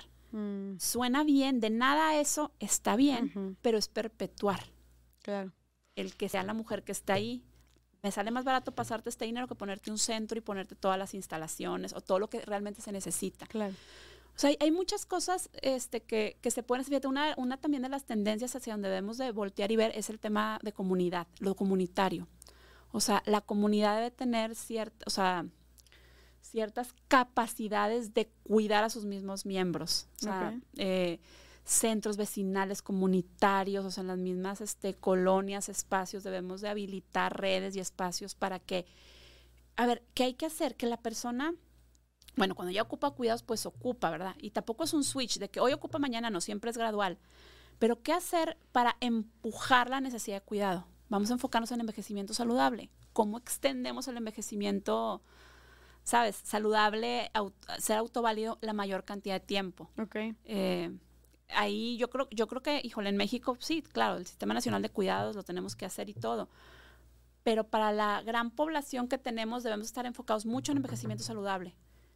Sí me explico, un poco más a lo, a lo preventivo. Es, es A lo preventivo, Es menos recurso el que se ocupa y va a tener un impacto más, más, más largo. ¿no? Ok, me encanta. Y ahora, en general, cuando hablamos de, de estas eh, em, problemáticas o limitantes a los que se enfrentan las personas mayores, podemos verlo con una perspectiva de género, más allá del tema de, o sea, de cuidados, sí sabemos que recae mucho en la mujer, en las mujeres. Pero abordando las problemáticas actuales a las que se enfrentan las personas mayores, podemos también abordarlo con una perspectiva de género. Totalmente. O sea, las mujeres, bueno, en general, pues eso tú lo sabes bien, las mujeres están en desventaja. A esas mujeres, agrega la edad, se van a de cuenta pilando este no está cañón. hay un concepto no se lo ha escuchado la interseccionalidad no donde se empiezan a entonces imagínate edad género o sea es, es, otro más y uno de los grandes. Claro. La interseccionalidad para la gente que nos escucha es como esa diferentes características que pueden compilarse ese es el término y pueden crear una doble o triple opresión. Por ejemplo no es la misma discriminación que va a sufrir una mujer blanca heterosexual de clase alta a una mujer indígena, este, lesbiana de clase baja o con discapacidad. Y mayor. Y con discapacidad y mayor. Está Ahí es, esa es la interseccionalidad. Pero fíjate, está muy interesante porque mm, cuando, o sea, por ejemplo, esta tendencia de que parecía, y volvemos al tema de tal vez el, el atractivo, ¿no? De que un hombre entre más años tienes como el más galán, ¿no? Y, y, y, sí, como más interesante. interesante, conocedor, sabio, no sé. Y una mujer entre más años gana, pues menos, simplemente menos atractiva es. Entonces, o sea, también se puede vivir diferente la discriminación por la edad o el edadismo, más bien si eres hombre o si eres mujer. Sí, totalmente. Fíjate, lo que refieren muchas mujeres en esta situación así de 60, 70 es la invisibilidad. Es la palabra que usan. Me volví invisible. No me digas. ¿Me cuenta que ya me volví invisible? O sea, están en un cuarto y es como que los ojos se van este, para otro lado inmediatamente, ¿no? En ah. el proyecto que tenemos de Silver Club, que, bueno, un gimnasio, eh, parte de lo que tiene el proyecto es un gimnasio para personas mayores, con aparatos, instructores, TRX, para personas mayores. Entonces, el tema, el tema de que decían, es que aquí los instructores me voltean a ver. Yo voy a un gimnasio tradicional y soy la última que me pelan para ayudarme a hacer un aparato. Ni siquiera me voltean a ver los instructores. Es, esa, es qué fuerte. En un restaurante. Y voltea. Oye, de hecho, una amiga, este, hablábamos recientemente, me acordé ahorita, de que ella dijo, y voy a decir las palabras que, que ella dijo tal cual, ¿no? Estamos hablando del acoso. Y dijo, yo me di cuenta que cuando eres mujer, el acoso no discrimina nada, excepto una cosa, la edad. Y dijo, porque yo dijo, yo me he vestido de todas tipos de, de todas maneras, luego no tienes que ser delgada para que te acosen. Ella dijo, yo soy una mujer gorda y, me, y me, gritaban y me chiflaban y me acosaban y bla, bla, bla, estuviera vestida como estuviera vestida, en, un chorro de partes, en cualquier, en cualquier lugar. Dijo, hasta que cumplí, hasta los treinta y tantos años, dijo. Creo que tiene, no sé si está en, ya tiene cuarenta o está en los últimos 30, pero ella, ella, lo contó así en su experiencia, ¿no? Y yo dije, ¿cómo? Entonces ahora, por tener esta edad, que ni siquiera es una, o sea, ni siquiera es una edad, pareciera que estuviera hablando como si tuviera no sé cuántos años, ¿verdad? Pero yo fue que, ay, güey. Pero ella dijo, o sea, yo sí noté un cambio de cuando me veía más chavita, ahorita, que ya no me, ya no me acosan, o sea, ya no me dicen nada. Entonces dice que, ah, caray, entonces, ¿qué va a pasar cuando tenga 60 años? Pues nadie me va a volver a ver. Digo, para esa parte, en esa, en el acoso que no está nada chido, pues qué padre, ¿verdad? Ser invisible en el sentido de que, pues que nadie te acose. Pero obviamente para todo lo demás, pues no está nada chido. O sea, y si tienes toda la razón, y de hecho también había leído sobre la invisibilización justo de las mujeres mayores en el cine, por ejemplo. Sí, O sea, que no salen, y si salen son la es la abuelita. Hay estudios. no hay protagonistas. Hay estudios, este, y hay estadísticas, por ejemplo, las películas que llegan a los Óscares, de cuántas personas mayores aparecen y en qué cuando aparecen, cómo aparecen, casi siempre disminuidos y demás, es totalmente una invisibilización. Algo que me ha llamado la atención últimamente es que cada vez están siendo más representadas las personas mayores y de una, de una manera más diversa, que ese es el tema, porque fíjate, cuando tú analizas medios de comunicación, cómo se representan, que de hecho qué interesante tema sacaste, es o los representan como dependientes, disminuidos con el bastón, o el otro extremo que es la abuelita super, superwoman o el abuelito mm. Superman. Cosas hasta caricaturescas, haciendo pesas, aventándose un paracaídas, que está increíble y que sí los hay, pero porque siempre es a los dos extremos, no se representan los grises y que es ahí donde está la realidad de la población. Claro. Entonces, ¿Por qué crees eso que sea? es muy, muy, muy interesante. Em, yo creo que por estamos aprendiendo como sociedad, estos son fenómenos nuevos, o sea, que hay tantas personas mayores, estamos aprendiendo cómo, cómo representarlo, estamos, te vuelvo a repetir, voltea a ver el tema de mujeres. Este, cómo ha habido esa lucha por la representación de todo Claro. tipo de mujeres en los medios, Claro. porque eran o las pre- perfectas, preciosas, o no. ¿Sí me explico? Y ahorita Claro. siempre tú voltea a ver y ya, ya se, se, se busca esa representación diversa. Qué importante. Ahora, con la edad también. O sea, a la hora de representar personas mayores, diversidades de colores, tipos, gustos, sabores, preferencias, Claro. ahí, no irnos. Y te digo que, que- que veo cada vez más, más representación este, de, de- de personas mayores en el cine. Hace que sería uno o dos años en los Óscares, cuando ganó eh, The Father, Anthony Hopkins, que ganó el mejor actor. Ajá. Hijo, si no han visto esa película, es una obra de arte en cómo representa una persona con Alzheimer. Ok. Este es, es la persona que ha ganado un Oscar con más años. wow. ¿Cuántos años lo Impresionante. Hopkins, 80, y- no, no, no me acuerdo exactamente la edad, pero hace un papel impresionante y está representando a una persona con Alzheimer. Qué chido. Ese mismo año gana eh, El Agente Topo, que es un documental de una chilena, Maite Alberdi, que lo hace en una residencia, también súper interesante y gana el Oscar. Y hay otra por ahí también, es como que se están representando más. Ahorita está en cine, es una película, tienes que ir. O ¿Cuál? sea, de Emma Thompson, que se llama, hijo, Buena Suerte, Leo Grande Ok. este, bueno, de una, una mujer que nunca había tenido un orgasmo, era viuda y entonces, No. bueno, la historia. Wow. Eh, no la he visto, pero dicen que está muy buena. Ahorita también hay en el cine otra. O sea, ya empieza a ver, y esas representaciones diversas, no la abuelita enfermita con un bastón, la- el estereotipo. Como que oye, ya están poniendo temas más interesantes Oye, sobre que, la mesa. que de hecho yo también quería, y creo que es parte de avanzar, ¿no? Darle esta visibilidad. Y quería preguntarte qué opinabas de la película de, ¿cómo era? 90 días con Nana. O 100 días con 100 la días. ah, la bañé. 90 días con Nana, algo así 100 era, pero con la 100 tata. días con la tata. ¿Qué opinas de esa película? Este, bueno, yo lo veo más como un documental. Documente- a mí documental, me tocó en pandemia seguirlo. Ah, tú Ah, lo estuviste siguiendo. Sí, sí, porque pues como estamos en estos temas, lo seguíamos ahí en el equipo y la, íbamos, íbamos viendo. Eh, al final a mí me gustó. Este, fíjate, casi todas las películas y acercamientos que tienen que ver con edad tienen muchos ángulos y hay muchas áreas que puedes tú discutir y analizar. A mí la sensación que me deja al final, este, fue positiva, o sea, definitivamente pues, era una persona muy, muy mayor, este, eh, que ya empieza como al final a necesitar este, los, los cuidados. Eh, el balance para mí es positivo, porque este, este chavo visibiliza el tema, este, lo pone, mucha gente está hablando, mucha gente le, le, le, le provoca el hablar, el voltear a ver a sus mayores, y creo que eso ya está, ya está, está bueno, ¿no? Claro, pero ¿A ti te porque gustó? a mí me encantó. Porque, bueno, yo, me- yo porque me identifiqué mucho con mis abuelitos. O sea, porque soy muy unida a mis abuelitos. Siempre he sido muy unida.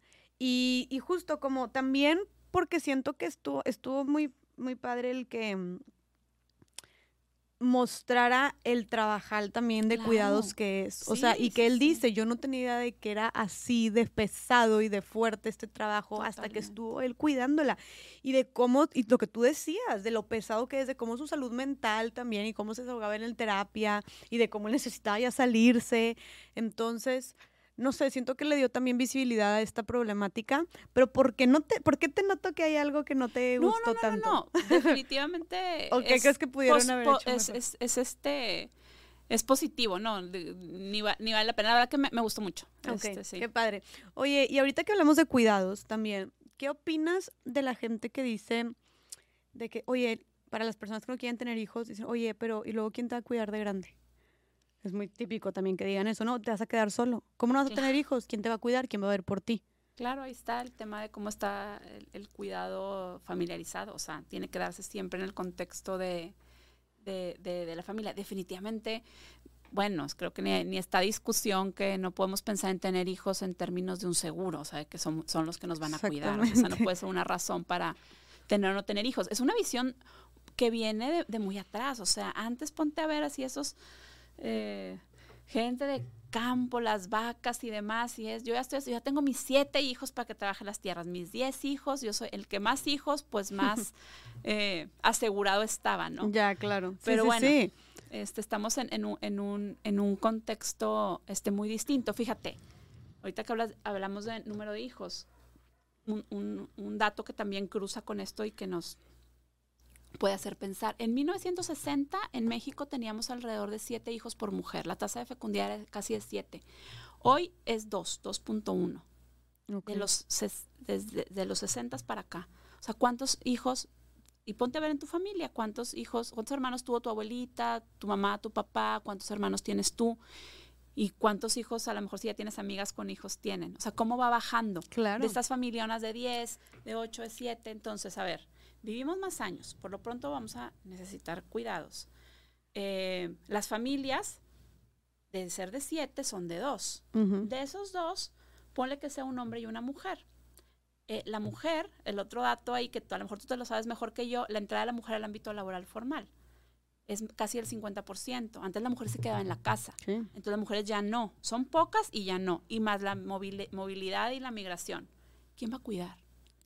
El tema de la crisis del cuidado es un tema que están abordando demógrafos, sociólogos, desde muchos ángulos. Es una crisis, en unos, países ya está ahí la crisis del pues cuidado. Pues todo el tema que se dio cuando el gobierno decidió cerrar los, los jardines infantiles que cuidaban en diferentes estados, que cuidaban a los niños cuando las mamás iban a trabajar, se hizo un desmadre. Porque todas fue que, ¿qué ahora qué voy a hacer? Y a ver, y, ahora no es como, cada vez las mujeres estamos más a trabajar y no es como solo un tema de, ay, sí, por yo ser económicamente independiente, que es muy, muy poderoso, pero simplemente por el mundo en el que vivimos ya se necesitan de los dos sueldos para poder vivir. O sea, creo que sí es muy importante y también es muy interesante porque, y aquí nos metemos, de hecho también lo mencionamos con Anilu, que cuando el trabajo se delega a otra persona, los trabajos de cuidados generalmente son mujeres también. O, por ejemplo, yo te preguntaría qué tanto porcentaje eh, en, en Jeriquer, por ejemplo, qué tanto porcentaje hay mujeres y hombres, enfermeros, enfermeras o, o, Mucho más mujeres. Mucho más mujeres. Mucho más mujeres, en general en temas de cuidado. Sí, sí totalmente. y ese tema de, de, delegar el cuidado y la crisis del cuidado te abre. Hay otro concepto bien interesante que a lo mejor has escuchado, que son las cadenas globales de cuidado de cómo el cuidado se exporta. Así, imagínate, piensa como la fuga de cerebros, ¿verdad? Ok. De que como personas muy formadas, a lo mejor en México se, eh, eh, se va el cerebro. El cuidado también se fuga y se exporta hacia países o hacia localidades con más recursos, dejando atrás tareas de cuidado se va haciendo una cadenita. O sea, esta chica que va a tu casa y a lo mejor te ayuda en un tema doméstico o pensemos en una cuidadora, porque para enfocarnos más en ese tema, una cuidadora de personas mayores que deja su, su localidad, su rancho, para ir a cuidar de tu mamá y deja a sus hijos al cuidado de alguien más y a su mamá también, probablemente al cuidado de alguien más, más desfavorecida. ¿Sí me explico? O sea, el cuidado también se fuga y también se exporta hacia quien más puede comprar cuidado. Es muy fuerte. Es, eh, hijo, a mí a veces lo pienso ah. y, estando en este, en este tema, entenderlo está duro porque lo ves, pero eso también necesita cuidado, pero está dejando... ¿Y cuántos no sabemos que la empleada doméstica se regresó a su, a, su, a su tierra porque tenía que cuidar a la mamá enferma? O sea, la mamá enferma, o el hijo, o la hija. O sea, sí pasa un chorro, pero pues mientras no esté ahí, ¿quién más está viendo por ella? en teoría deberíamos de distribuirnos esto entre todos. Claro. También, si, si, tal vez, por ejemplo, esa, o sea, y puede pasar con, con esa familia, la familia de la, de, de, la empleada doméstica, con nuestra familia también, o sea, pero por ejemplo, imagínate porque ella es la que tiene que ir, que, que regresarse a trabajar allá y porque no podría algún hermano que tal vez esté ahí ayudarle. O en instancias, porque no entre nosotras, en primera instancia, porque no entre nosotros, entre la misma familia, podamos, este, cooperar más. Que digo, también no quiero satanizar el trabajo de las cuidadoras y de las empleadas domésticas. a ver, pues por es, supuesto es, es, una fuente de trabajo, ¿verdad? Es una fuente de trabajo muy amplia y muy importante. Es, es nada más resaltar temas a los que hay que entrarle, que son difíciles y que, y que sobre eso está sostenido mucho, mucho de nuestra economía. Exactamente. Para que esta mujer, para que yo esté aquí hoy sentada, es porque alguien me está ayudando a cuidar a mis hijos. Este, yo siempre digo, las personas que, que me conocen que este, hay la, nana de mis hijos se llama Gris y yo siempre digo que es mi socia. Este, que me, ha ayudado impresionante y, y, bueno, y es un también ayudarle a ella que vaya para arriba y bueno, puede ser una historia, pero, pero no lo volteamos a ver, lo vemos como bordado. Y las mujeres no podemos andar aquí en estos ámbitos si tenemos este, hijos, si no tenemos un apoyo. Si no tenemos un apoyo en el tema de, de los cuidados. Y bueno, también entra ya el tema de pareja, que la verdad es que creo que nos podemos, él y yo, repartir muy bien las tareas. Que bueno. también no estaría aquí. Qué bueno. Este, sí, pero es todo, es todo, todo, todo, un tema, creo que hay que reconocer más. Y me encantó que ya van dos invitadas seguidas, tanto tú como Anilu, que dicen es mi socia. Es mi socia ¿Ah, en casa, la empleada. ¿También? No la escuché. Anilu dijo, Anilu también dijo, ella es mi socia. O sea, y también que la, que la respetaba y veía también mucho por ella y todo, porque sí, claro, o sea, hay que cuidar y, y y cuidar y, darle la vuelta también y, verlo con, con, perspectiva de derechos, o sea, ser congruentes, no es la cuido un chorro y entonces no le doy la prestación y no, o sea, desde, desde los derechos, o claro. sea, cuidar y el trabajo doméstico es un trabajo claro. que requiere ciertas este, seguridades, ¿no? No quiero dejar pasar el tema también de este de como del abandono o del maltrato que hay también a estas personas, porque sigue siendo una realidad, ¿no? ¿Cómo estamos en esos temas, al menos aquí en México, a personas mayores? Em, pues mal. Ahí es otra, es otra realidad a la que también me ha tocado un poquito acercarme. Este, nunca he trabajado yo directamente con temas de maltrato, se me toca verlos. La verdad es que en el, en el círculo donde, donde, donde estamos no se ve tanto porque no hay tanta precariedad la verdad es que a veces está muy asociado a la falta de recursos, aunque se da en todos los estratos, ¿verdad? También, no voy a decir que no, pero eh, ¿qué me toca ver? Porque, bueno, me ha tocado estar cerca de la Procuraduría de la Defensa de las Personas Mayores, en el Consejo Estatal, y que llegan mucho, hay mucho abuso patrimonial, hay mucho abuso verbal, obviamente este, también físico. Eh, eh, sí, hay, hay El tema del dinero está bien fuerte, ¿no? Como algunas personas empiezan a aprovechar los mismos hijos o hijas del dinero de, de, los papás, o que hasta que los hacen firmar contratos y ni siquiera saben bien qué onda, o se aprovechan de su falta de memoria, está bien fuerte. Pasa mucho. Está bien fuerte. Pasa mucho, mucho despojo, mucho el tema de la, la, la pensión o lo que sea, retirar la tarjeta y que, necesitamos mucho el tema de, empoderamiento con personas mayores, o sea, que entiendan cuáles son sus derechos. Este, el instituto hace poquito sacó un instrumentito que se llama el violentómetro y entonces es como para explicarles a las personas, a ver, si te dicen esto y esto y esto, pues ya es violencia, pero estás aquí. Si ya está pasando esto, estás acá y es, bueno, una herramienta ahí sencilla yo los invito si alguien está viendo que hay una situación de este tipo alrededor suya, este, alguna persona mayor que está siendo violentada, se acerquen a, las instituciones, ¿no? Claro. Este, aquí en Nuevo León, pues el Instituto Estatal de Personas Mayores. O... Qué fuerte, yo no me imagino, no sé, o sea, es un tema que eso me, me, enoja y me llega mucho. Y tal vez como tú dijiste, tal vez también por este sentido que, que tengo de como, pues la mayoría os, o también siento que para que la persona esté siendo maltratada es porque tal vez sí está en una posición de más de sumisión, o sea, que tal vez no sea independiente, este, que no pueda irse de ahí o defenderse de alguna manera, simplemente, y que por eso está recibiendo ese maltrato. Y yo no, no me cabe cómo puede haber personas que sean capaces de hacer eso, y más cuando se trata de un familiar, por ejemplo. bueno, es, cualquier persona. E, es, es durísimo, pero te voy a a platicar de otra textura dentro de eso mismo. Ok. Eh, ¿Qué pasa? Porque ahí es donde, híjole, es muy difícil. Está, se está maltratando a esta persona mayor, pero esta persona mayor maltrató y abusó de ese hijo. Uf, qué fuerte. Dicen por ahí que, o sea, que en esta edad a veces se pagan ciertas facturas. No digo que esté bien y que deba ser bajo sí, que se justifique. bajo ninguna circunstancia se justifica ningún maltrato, ningún abuso de ningún tipo. Es nada más como para poner sobre la mesa la complejidad y no ver las cosas de una manera simplista. A veces hay temas de atrás, de, que hubo abusos, que hubo situaciones este, muy, muy complejas. Igual, por ejemplo, también yo siempre lo pongo sobre la mesa con las, las hijas, por ejemplo, una hija que cuida, una hija cuidadora, esa hija que por X o Y le tocó la soltera, la divorciada, la viuda, la mayor o la menor, cuida. Y empieza de alguna manera a violentar a una persona con demencia. Y le grita y le da un empujón porque está desesperada, porque le pregunta todo el día lo mismo, porque ya se hizo sus necesidades. Y entonces se le señala, ajá, pero a ver, esos otros cinco hermanos probablemente la dejaron sola, no le dan ni recurso económico para cuidarla, ni tiempo, este, porque pues también el recurso del tiempo es demasiado importante, no le dan, no le dan tiempo para que descanse. No hay en su colonia un centro comunitario que tal vez le apoye. El Estado tampoco le está proviendo de nada. ¿No está siendo también ella abusada y maltratada? Wow.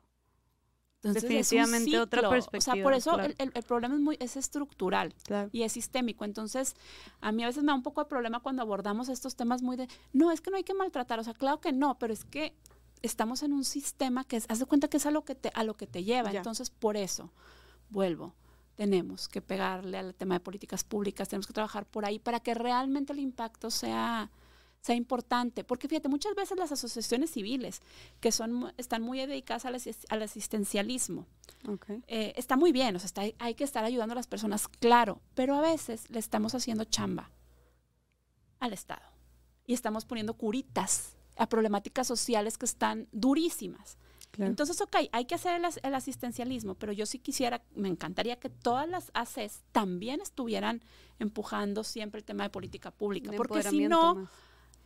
sin querer una asociación puede estar tapando un problema. Puede ser- y entre más buena y más eh, eficiente es, más tapa el problema. No, y que está resolviendo el problema, pero no Exacto. previniendo o erradicando el problema. Y nada más en un pedacito. Entonces no deja que surja realmente la necesidad para que el cambio sea desde arriba y sea estructural y sea para todos. Claro. Es complejo, es un tema... Este, me, me da mucho gusto Pero- que lo podamos hablar aquí. No, y, y qué bueno que lo mencionas porque sí, creo que, bueno, al menos por ejemplo yo de mi lado como que sí, ves esta parte justo como dije que hay los, la gente, que fea la gente que maltrata y no sé qué, pero creo que esto me resonó mucho cuando ya dijiste hay que ver como la, la, la, la película completa, el problema de manera más integral y todas estas aristas grises y matices que no vemos. Y me recordó mucho también a una plática que tuve con esta Mary Rose, este, que ella es mamá de una niña con, con parálisis cerebral. Y ella hablaba como de todo el rol de las cuidadoras también. Y que la mayoría de las personas cuidando, que la mayoría de los hogares con una, con una persona, con un hijo o hija con discapacidad, es, homo- es monoparental. Y que la mayoría son mujeres. ¿no? Entonces habla justo de este desgaste, de esta, esta eh, ¿cómo se llama? Eh, toda la, la implicación psicológica y física y emocional que requiere llevar un- a una persona, cuidar a una persona con discapacidad. Y hablaba de cómo ella le ha tocado, porque tiene una fundación que atiende a personas con parálisis cerebral, a niños y niñas, le ha tocado ver cómo mamás también a veces tratan mal o maltratan a sus hijos o hijas, pero ¿por qué dice ella? Es que ella dice es que están desesperadas, o sea, también nadie las ayuda, renunciaron por completo a su vida, a sus sueños, se entregan 100% a esa, a esa niña, a ese niño, todo, o sea, dijo, ya ni siquiera hasta descuidan su salud porque hasta su- todos sus ingresos van a, e- a eso. Entonces, porque como ya dijimos, no solamente con las personas con discapacidad, pues claro que es costoso ese cuidado, pero ya vimos que con las personas también mayores, oye, medicamentos, oye, las terapias, oye, el enfermero o la enfermera, pues vimos que no cualquier persona lo puede pagar, obviamente. De hecho, muy pocas personas lo pueden pagar. Entonces, fu- es difícil, o sea, qué fuerte, qué difícil, y por eso creo que cuando hablamos de cualquier problema social hay que verlo, hay que buscar soluciones que nos funcionen a todos y a todas, de manera, verlo de manera más integral y Sí. ver estos, estos, todos estos lados de la moneda que a veces no vemos, ¿no? Sí, sí, sí. Ay, Así es. Oye, eh, por último, bueno, no por último, porque quiero que luego nos digas qué, qué- qué acciones puntuales podemos hacer también para, para ser parte de la solución. Pero eh, no quisiera también dejar, to- eh, dejar de tocar el tema de la, com- del como, hablamos también del maltrato, pero del abandono, ¿no? Como tú, ¿qué invitarías? O sea, a las, nos escuchan muchos, muchos chavos y chavas, que, que seguramente son nietos o nietas que tienen a sus abuelitos o a sus, o a sus abuelos, a sus abuelas. ¿Tú qué mensaje les darías? O sea, eh, respecto a, a su relación con sus abuelos, abuelas, al tiempo, al cariño que les dedican, a la atención. ¿Qué mensaje les podrías dar? Claro, fíjate que una de las estrategias eh, número uno que se propone para combatir el edadismo es la intergeneracionalidad. Ay, qué padre. relacionarnos entre todas las generaciones. Entonces, bueno, si tú tienes 20, 30, los que sea, y tienes la posibilidad de tener a tus abuelos, ahí los tienes. Son una riqueza este, maravillosa que a veces, desgraciadamente, uno a veces lo, lo- lo termina entendiendo tarde, ya que eres más grande. Ok. Entonces, eh, aprovechar esa sabiduría. Suena bastante cliché, pero es que es la verdad. Pasa el tiempo y de verdad te das cuenta. Este, yo ahorita que ya no los tengo, cuando yo empecé este camino sí los tenía. De hecho, uno de mis, de mis trabajos de, de, investigación de una de mis primeras especialidades lo hice con la, historia de vida de una de mis abuelas. Este, y tuve esa, esa, oportunidad. Pero bueno, ahorita ya no los tengo y con el tiempo te vas dando cuenta la, la falta que hacen y la, la sabiduría que hay, que hay ahí, ¿no? Em, y bueno, los que no, a lo mejor no tienen ese abuelo o esa abuela, de verdad buscar amistades intergeneracionales de personas mayores puede ser una gran riqueza en su vida. Una gran riqueza, no lo... Híjole, normalmente se ve como que, ay, qué aburrido, o sea, como personas mayores, qué flojera. A mí me ha tocado personas que incluso hasta te dicen, ¿cómo puedes trabajar con viejitos? Como si fuera una cosa, qué triste es que yo lloraría. Bueno, pues es que a lo mejor no han tenido la oportunidad o traen un tema de prejuicios, traen una historia, ¿no? O sea, pero realmente poder estar sentado sentada con personas este, mayores y conversar y tener este tema intergeneracional es sumamente rico. Claro. Este, hay toda, toda una estrategia. Hace poco me tocó trabajar en un proyecto de, un manual de actividades intergeneracionales para que se aplicaran en los municipios del estado. Este, que no sé ahorita si ya está en aplicación, pero lo desarrollamos porque sabemos que es una de las grandes estrategias. Y cuando hablamos de intergeneracionalidad, también tiene su, su, chiste, o sea, no es nada más junta unos niños con unas personas mayores, o sea, no es también en qué contexto, porque si siempre es los niños ayudando a los abuelitos pobrecitos que no tienen nadie que los vaya a ver, si siempre a los niños los expones a esa dinámica, estás generando también edadismo. Claro. Porque ¿qué, qué se está quedando? Ah, eso es ser mayor. No, hay que, a ver, una actividad donde la persona mayor le aporta, otra donde le aporta a diferentes generaciones. O sea, también tiene que hacerse, digamos, bien, bien estructurado. Entonces, aprovechen a sus abuelos. Sí, no, y, y como dijiste tú, o sea, de verdad, yo es algo que me he propuesto, y eso que soy muy unida con mis abuelos y los veo mucho. Yo tengo ahorita dos abuelitas y un abuelito, nada más ha fallecido este, mi abuelo paterno, pero, y también era muy unida con él.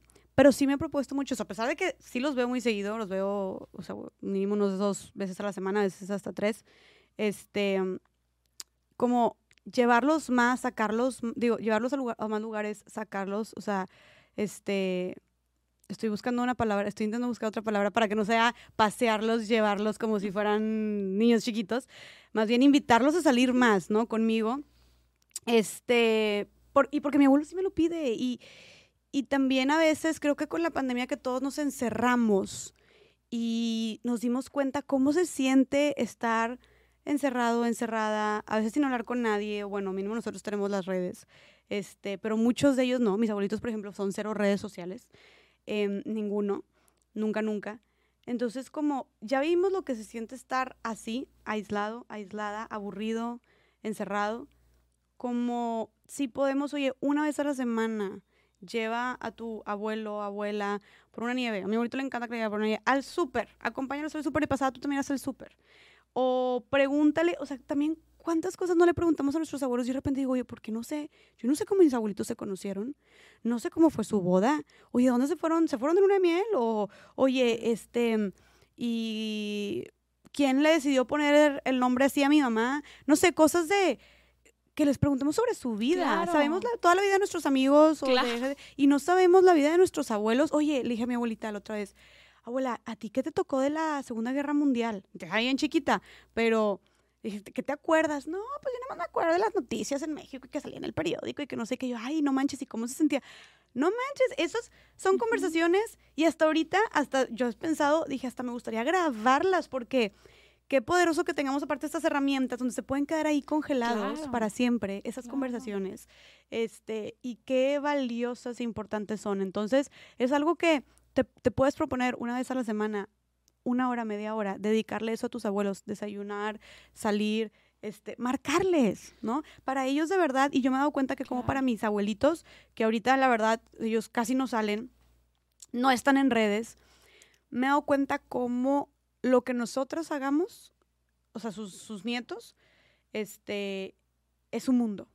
O sea, es un mundo, para ellos es, pues sí, eh, eh, como no tienen o sea, hablando del caso de mis abuelitos, ellos no tienen ninguna otra distracción porque, y me encantaría, por ejemplo, meterlos este, contigo, bueno, que, que invitarlos. eh, como aquí vamos cuestionándonos y cambiando Claro, todo, así, empezando desde ya, este, a, a, a Jeriquer o a los diferentes proyectos que tienes para que se distraigan y salgan más. Porque, por ejemplo, mi abuelito me dice, mami, yo ya soy el último de mi grupo de amigos. O sea, ya todos los demás, mi abuelito tiene 87 años. Entonces, no tienen muchas distracciones más que la tele.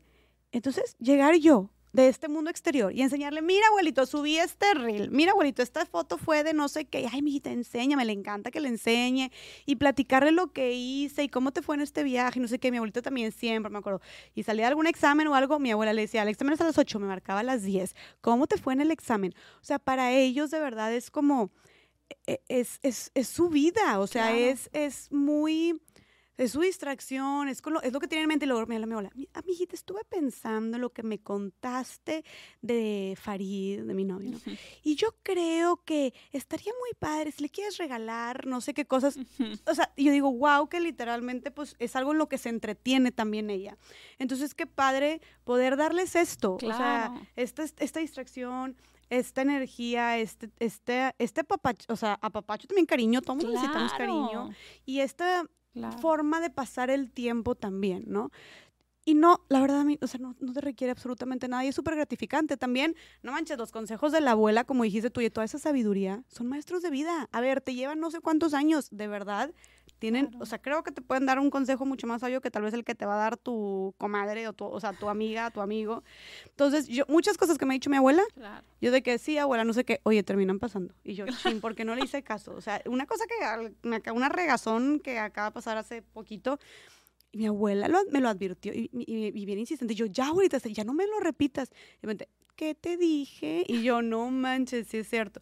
Entonces, sí, creo que por donde la veas, Claro, aparte son, son tus raíces, ¿no? Qué oportunidad tan increíble de estar escuchando a tu raíz, este, ¿no? Hasta por un tema de desarrollo y, y crecimiento personal, ¿no? O sea, voltear a ver de dónde vienes. claro, claro, sí, o sea, es, todavía están. creo que es algo, y, y que la- los que tienen y las que tienen la oportunidad, o sea, creo que sería un completo desperdicio no aprovechar. Claro, y luego aparte, cada vez va a haber más también bisabuelos. Uh, Ya se está viendo cinco generaciones viviendo incluso bajo el mismo techo por este tema. Ah. Eso va a ser también un cambio social bien interesante. Oye, y también, este, Barbs, dijiste como esta parte de, yo he visto como muchas mujeres, o sea, que a veces imaginamos, al, cuando te dicen de que qué horror, que, o qué, qué feo, qué triste que trabajes con viejitos. Yo creo que porque muchas veces, y volvemos al tema del edadismo, nos imaginamos a estos viejitos tal vez tristes, solos, débiles, abandonados, etcétera, ¿no? Frágiles. Entonces tú, que tienes mucho contacto con estas personas mayores, ¿nos puedes dar este otro lado de la moneda? O sea, las cosas que disfrutan, qué cosas sí hacen. Oye, no, la vejez se puede ver así, asá. O sea, tú que conoces a tanta gente, esta parte bonita y que se disfruta de la vejez también, también para las personas que tenemos estos miedos, como ver esta otra perspectiva. Claro, la verdad es, y cada vez hay más movimientos como reivindicando este la vejez. Hace rato te decía de este, de este proyecto de las viejas, este, la revolución de las viejas. O sea, gente mayor, empoderada, y bastantes libros también ya escritos. Un ejemplo que te puedo dar es Vintage People, o sea, Okay. un grupo de Ah, personas mayores que ya ha habido hasta este, relaciones nuevas de pareja, encontrar el amor Ay, qué este, padre. a los 70, eh, Guau. reencontrar el amor. eh, la verdad es que hay, hay- muchos ejemplos muy padres. También, por ejemplo, en, el proyecto este de Silver, hijo, te- tengo varias personas, no quiero ahorita de- decir nombres, pero ejemplos muy padres de gente de arriba de 90, eh, haciendo yoga y haciendo este eh, híjole, cada movimiento que, que no lo puedes este, este, creer, ¿no? La verdad es que em, la mayoría de la gente va a tender a envejecer bien. Claro que obviamente el tema de las personas que envejecen con dependencia o los cuidados brinca porque es como fuerte y tal. Pero la mayoría vamos a tener la oportunidad de ir envejeciendo este, con salud. Este, hay una definición de envejecimiento saludable que parte de la definición me encanta, que dice cómo es seguir haciendo por la mayor cantidad de tiempo posible lo que es valioso para cada quien. Me Ay, encanta ese tema de, de para cada quien, porque para alguien envejecimiento saludable va a ser, hacer yoga, para alguien pasar, pasear a los nietos, para alguien viajar, para alguien quedarse en su casa y todo está bien, ¿sabes? O sea, que no hay un mandato de qué es ese envejecimiento saludable o exitoso, que incluso ni siquiera significa no tener enfermedad. O sea, envejecimiento saludable, su definición no es ausencia de enfermedad. Puedes tener X enfermedad y seguir este, envejeciendo saludablemente. Entonces, ¿qué es? Es, fíjate, es esta, este, este proceso de mantener este, tu funcionalidad a lo largo del tiempo. Y la funcionalidad que tiene que, tiene, que ver con dos cosas. Las capacidades, me, pongo muy teórica porque me encanta, pero fíjate, las capacidades intrínsecas y el entorno. Lo intrínseco es tu capacidad puede ser mental y física de moverte, de pensar, de decidir, o sea, tu, tu memoria, por, por ponerlo muy simplista, y el entorno, o sea, la capacidad, o sea, si tú puedes seguir funcionando en el, en el, en el ambiente, puedes estar en una silla de ruedas y ser funcional si tienes todo el ambiente adecuado y tienes las claro. ruedas que ocupas y tienes la rampa y tienes... O sea, por eso el tema, o sea, no es nada más un tema de envejecer saludablemente interno, o sea, de tener tus capacidades físicas y mentales. El entorno tiene un chorro que ver. Porque imagínate, mismo caso, hay, hay un ejemplo para hacerlo más aterrizado. Una señora que está en una silla de ruedas y vive en un cuarto piso, en un edificio, en una colonia donde hay puros camiones pasando alrededor, no tiene ni el baño adecuado, no tiene elevador el edificio.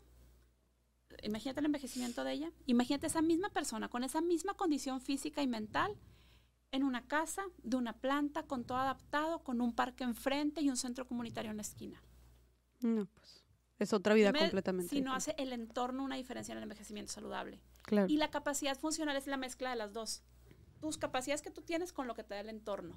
Okay. Eso es demasiado. Otra de las grandes líneas de acción son los entornos cómo hacer esos entornos amigables, porque es lo que te va a permitir seguir haciendo por más tiempo lo que tú valoras. ¿Y a qué te refieres con entorno amigable? ¿A estos centros comunitarios, rampas? Todo, desde los espacios, este, desde los espacios eh, domésticos hasta los espacios comunitarios, los parques que estén adecuados, eh, que haya centros, que las banquetas funcionen, todo, todo lo que tiene que ver que haya transporte, donde una silla de ruedas pueda entrar y salir, todo, todo lo que tiene que ver con el espacio público y, y también doméstico, ¿no? O sea, adecuado, o sea, todo lo que está alrededor tuyo. Ok. Entonces, por más que, porque por, por más que tú tengas a lo mejor súper preservadas ciertas condiciones este, personales, si el entorno no está, te los te puedes deteriorar. Claro, claro. y a veces no requieren mucha, o sea, pues tal vez tú no puedas construir un centro comunitario, ¿verdad? O sea, Digo, mucha gente lo puede hacer, pero tal vez tú, si, no sé, estás viendo Puerto Bolito y dices, tal vez no puedes construir un centro comunicatorio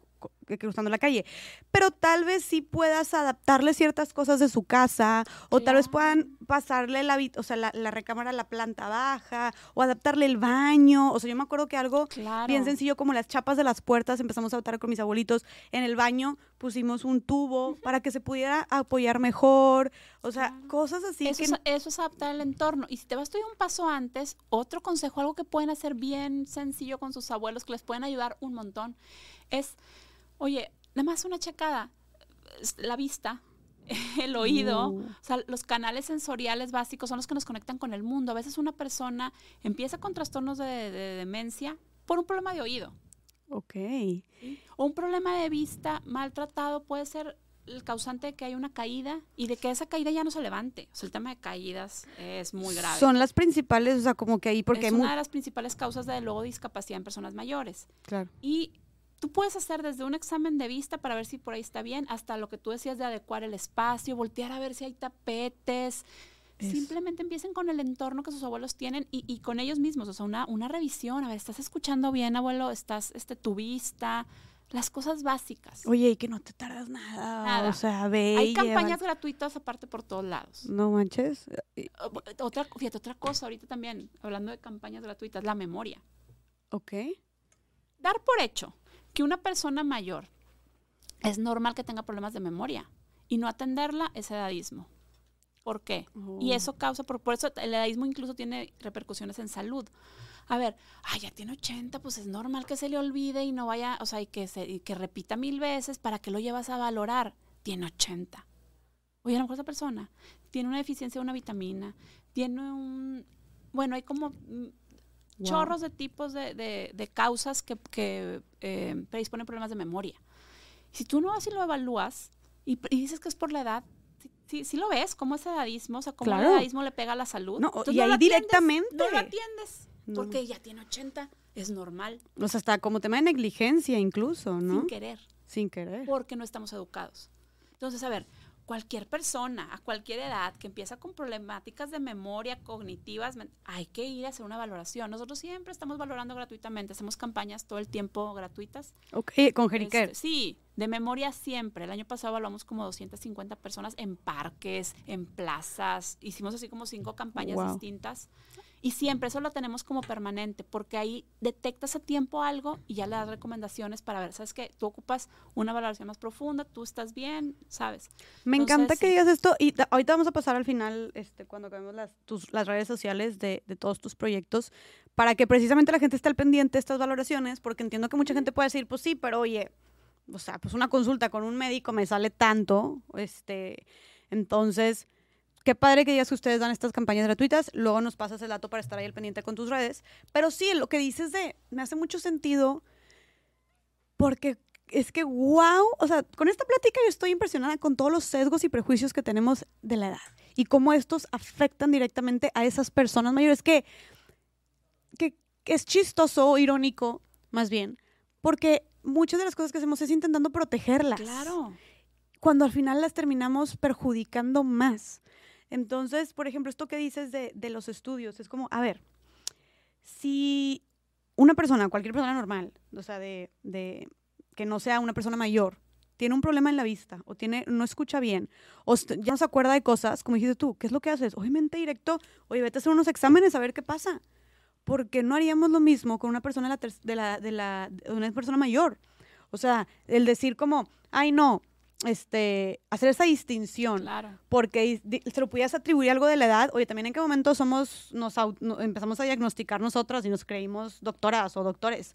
Entonces, creo que sí la invitación justo a hacer estos chequeos, em, porque, por ejemplo, mi abuelito, me impresionó mucho lo que dijiste ahorita de que, que no escuchar bien puede llevarte a, a demencia. O sea, pueden ser los Puede principales, ser un disparador. un ahí, disparador.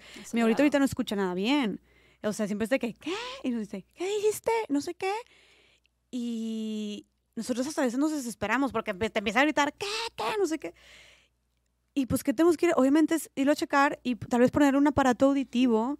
Y eso además, ¿cómo va a mejorar también su calidad de vida? Es algo que le acaba de pasar recientemente, este acaba de empezar. Pero también en las conversaciones. Muchas veces él hasta se aislaba de la conversación porque sentía, o sea, yo- hemos visto que últimamente se aísla porque no escucha bien. Entonces, pues no escucha lo que están diciendo y está repitiendo todo el tiempo. Entonces, hasta empiezan a excluirse aún más. Entonces, qué importante estar al pendiente de esto. eh, y como dijimos, es algo que hasta puedes conseguir gratuitamente y que no te va a tomar absolutamente nada hacer. Sí, claro, claro. Fíjate, nosotros hacemos algo que se llama Red Heriker, que es una serie de servicios que damos gratuitos a la comunidad. Y uno, aparte de las campañas, es la orientación. O sea, nosotros cualquier familia que necesite una orientación, un consejo, puede venir y se le va a dar siempre y sin ningún costo. Me. Entonces, oye, no, pues yo vivo en tal municipio y necesito esto. ¿Sabes que Ahí hay este centro. No, es que yo, tata, por acá. O sea, ubicar a las personas donde pueden encontrar como estos, estos recursos, ¿no? Entonces, también. Me fascina. Oye, Barbs, y a menos de que tú quieras este, agregar algo más, em, antes de empezar a concluir, yo quisiera que nos platicaras justo qué podemos hacer. Pues ya nos contaste, cuando hablamos de qué podemos hacer para tener sociedades para todas las edades, que no, donde no, combatir este edadismo, ya hablaste de estas relaciones inter- intergeneracionales, de, estas, de impulsar estas políticas públicas, este, donde se vean temas como del cuidado, la jubilación, Y etcétera. ahí me falta una tercera. Era lo que te iba a preguntar. Muy importante. Si Tres tenías líneas algo de más. acción. Otra línea de acción ahí es la educación. Mm. Que bueno, esto aquí de alguna forma estamos sensibilizando que es un paso a la educación.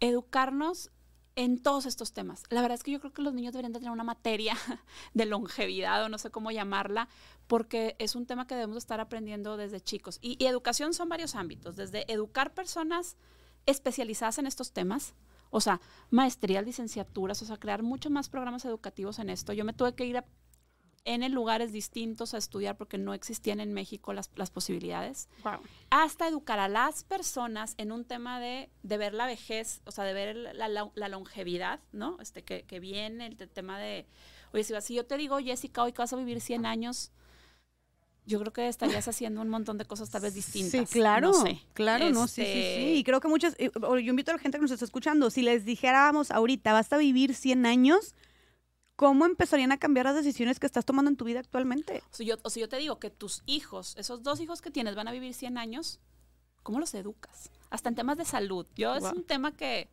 lo pienso mucho, pero bueno, entonces educación es en muchos ámbitos, desde educación en profesionales en estos temas y profesionales en estos temas no nada más son cuidadores, siempre nos vamos, ah, que haya más enfermeros y cuidadores, sí, pero que haya licenciaturas en gerontología, que haya maestrías, que haya profesionales que puedan diseñar estos servicios sin sesgos. Porque sabes qué pasa, luego hay ciertas formaciones y están sesgadas. Y entonces dices, híjole, estamos haciendo una maestría X en, en estos temas y entonces escuchas el discurso que está promoviendo lo mismo. Porque no hay, no habemos muchos profesionales en este tema que estemos realmente a la, a la vanguardia. Hay sensibilizados. pocos, hay pocos, sabemos pocos este, en, en- en el país, ¿no? Entonces, bueno, estudios de todo tipo en el tema, o sea, que el tema se ponga sobre la mesa, se estudie niños, o sea, cualquier edad, este, y también eh, oportunidades de educación para personas mayores. Ok. Este, Ay, qué- qué universidades para personas mayores, o no universidades, sino que las mismas universidades abran los espacios. Aquí algunas universidades ya lo están haciendo, se están abriendo, vamos poco a poco, estamos en, ese, en esos caminos, pero la educación es demasiado importante porque pues, es la plataforma para que esto se hable, se escuche, se- el, el- conocimiento se, se socialice, ¿no? Qué chido. Me encanta lo de las universidades para, bueno, no universidades, sino espacios más bien dentro de las Sí. universidades para personas Sí.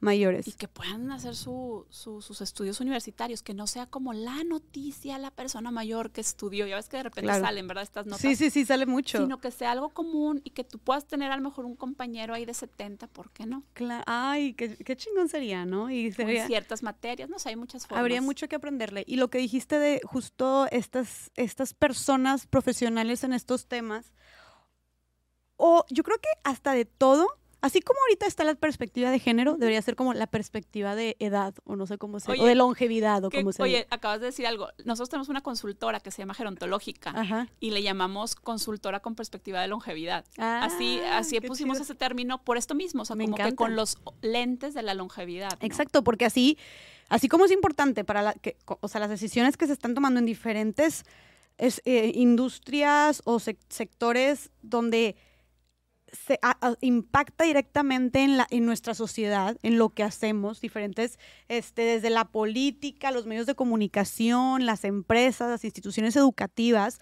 Oye, gente tomando decisiones así, claro, que debería tener esta sensibilidad, así como decimos sensibilidad en temas de género, pues sensibilidad en tus temas de longevidad. Claro, es el siguiente gran va. tema. Fíjate, yo recientemente me he estado formando como consejera, ¿no? O sea, estoy- estoy teniendo formación como consejera porque uno de mis sueños es, es estar sentada en consejos de empresas, de proyectos donde quieran incorporar la perspectiva de longevidad.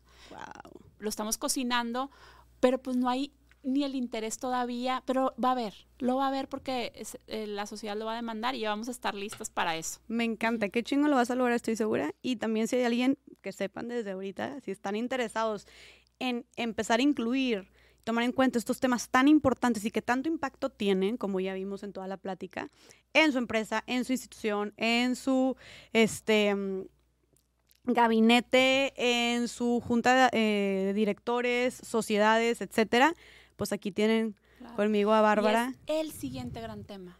Yo Claro. te lo decía, o sea, después de eh, racismo, sexismo, edadismo, la tercera causa de discriminación.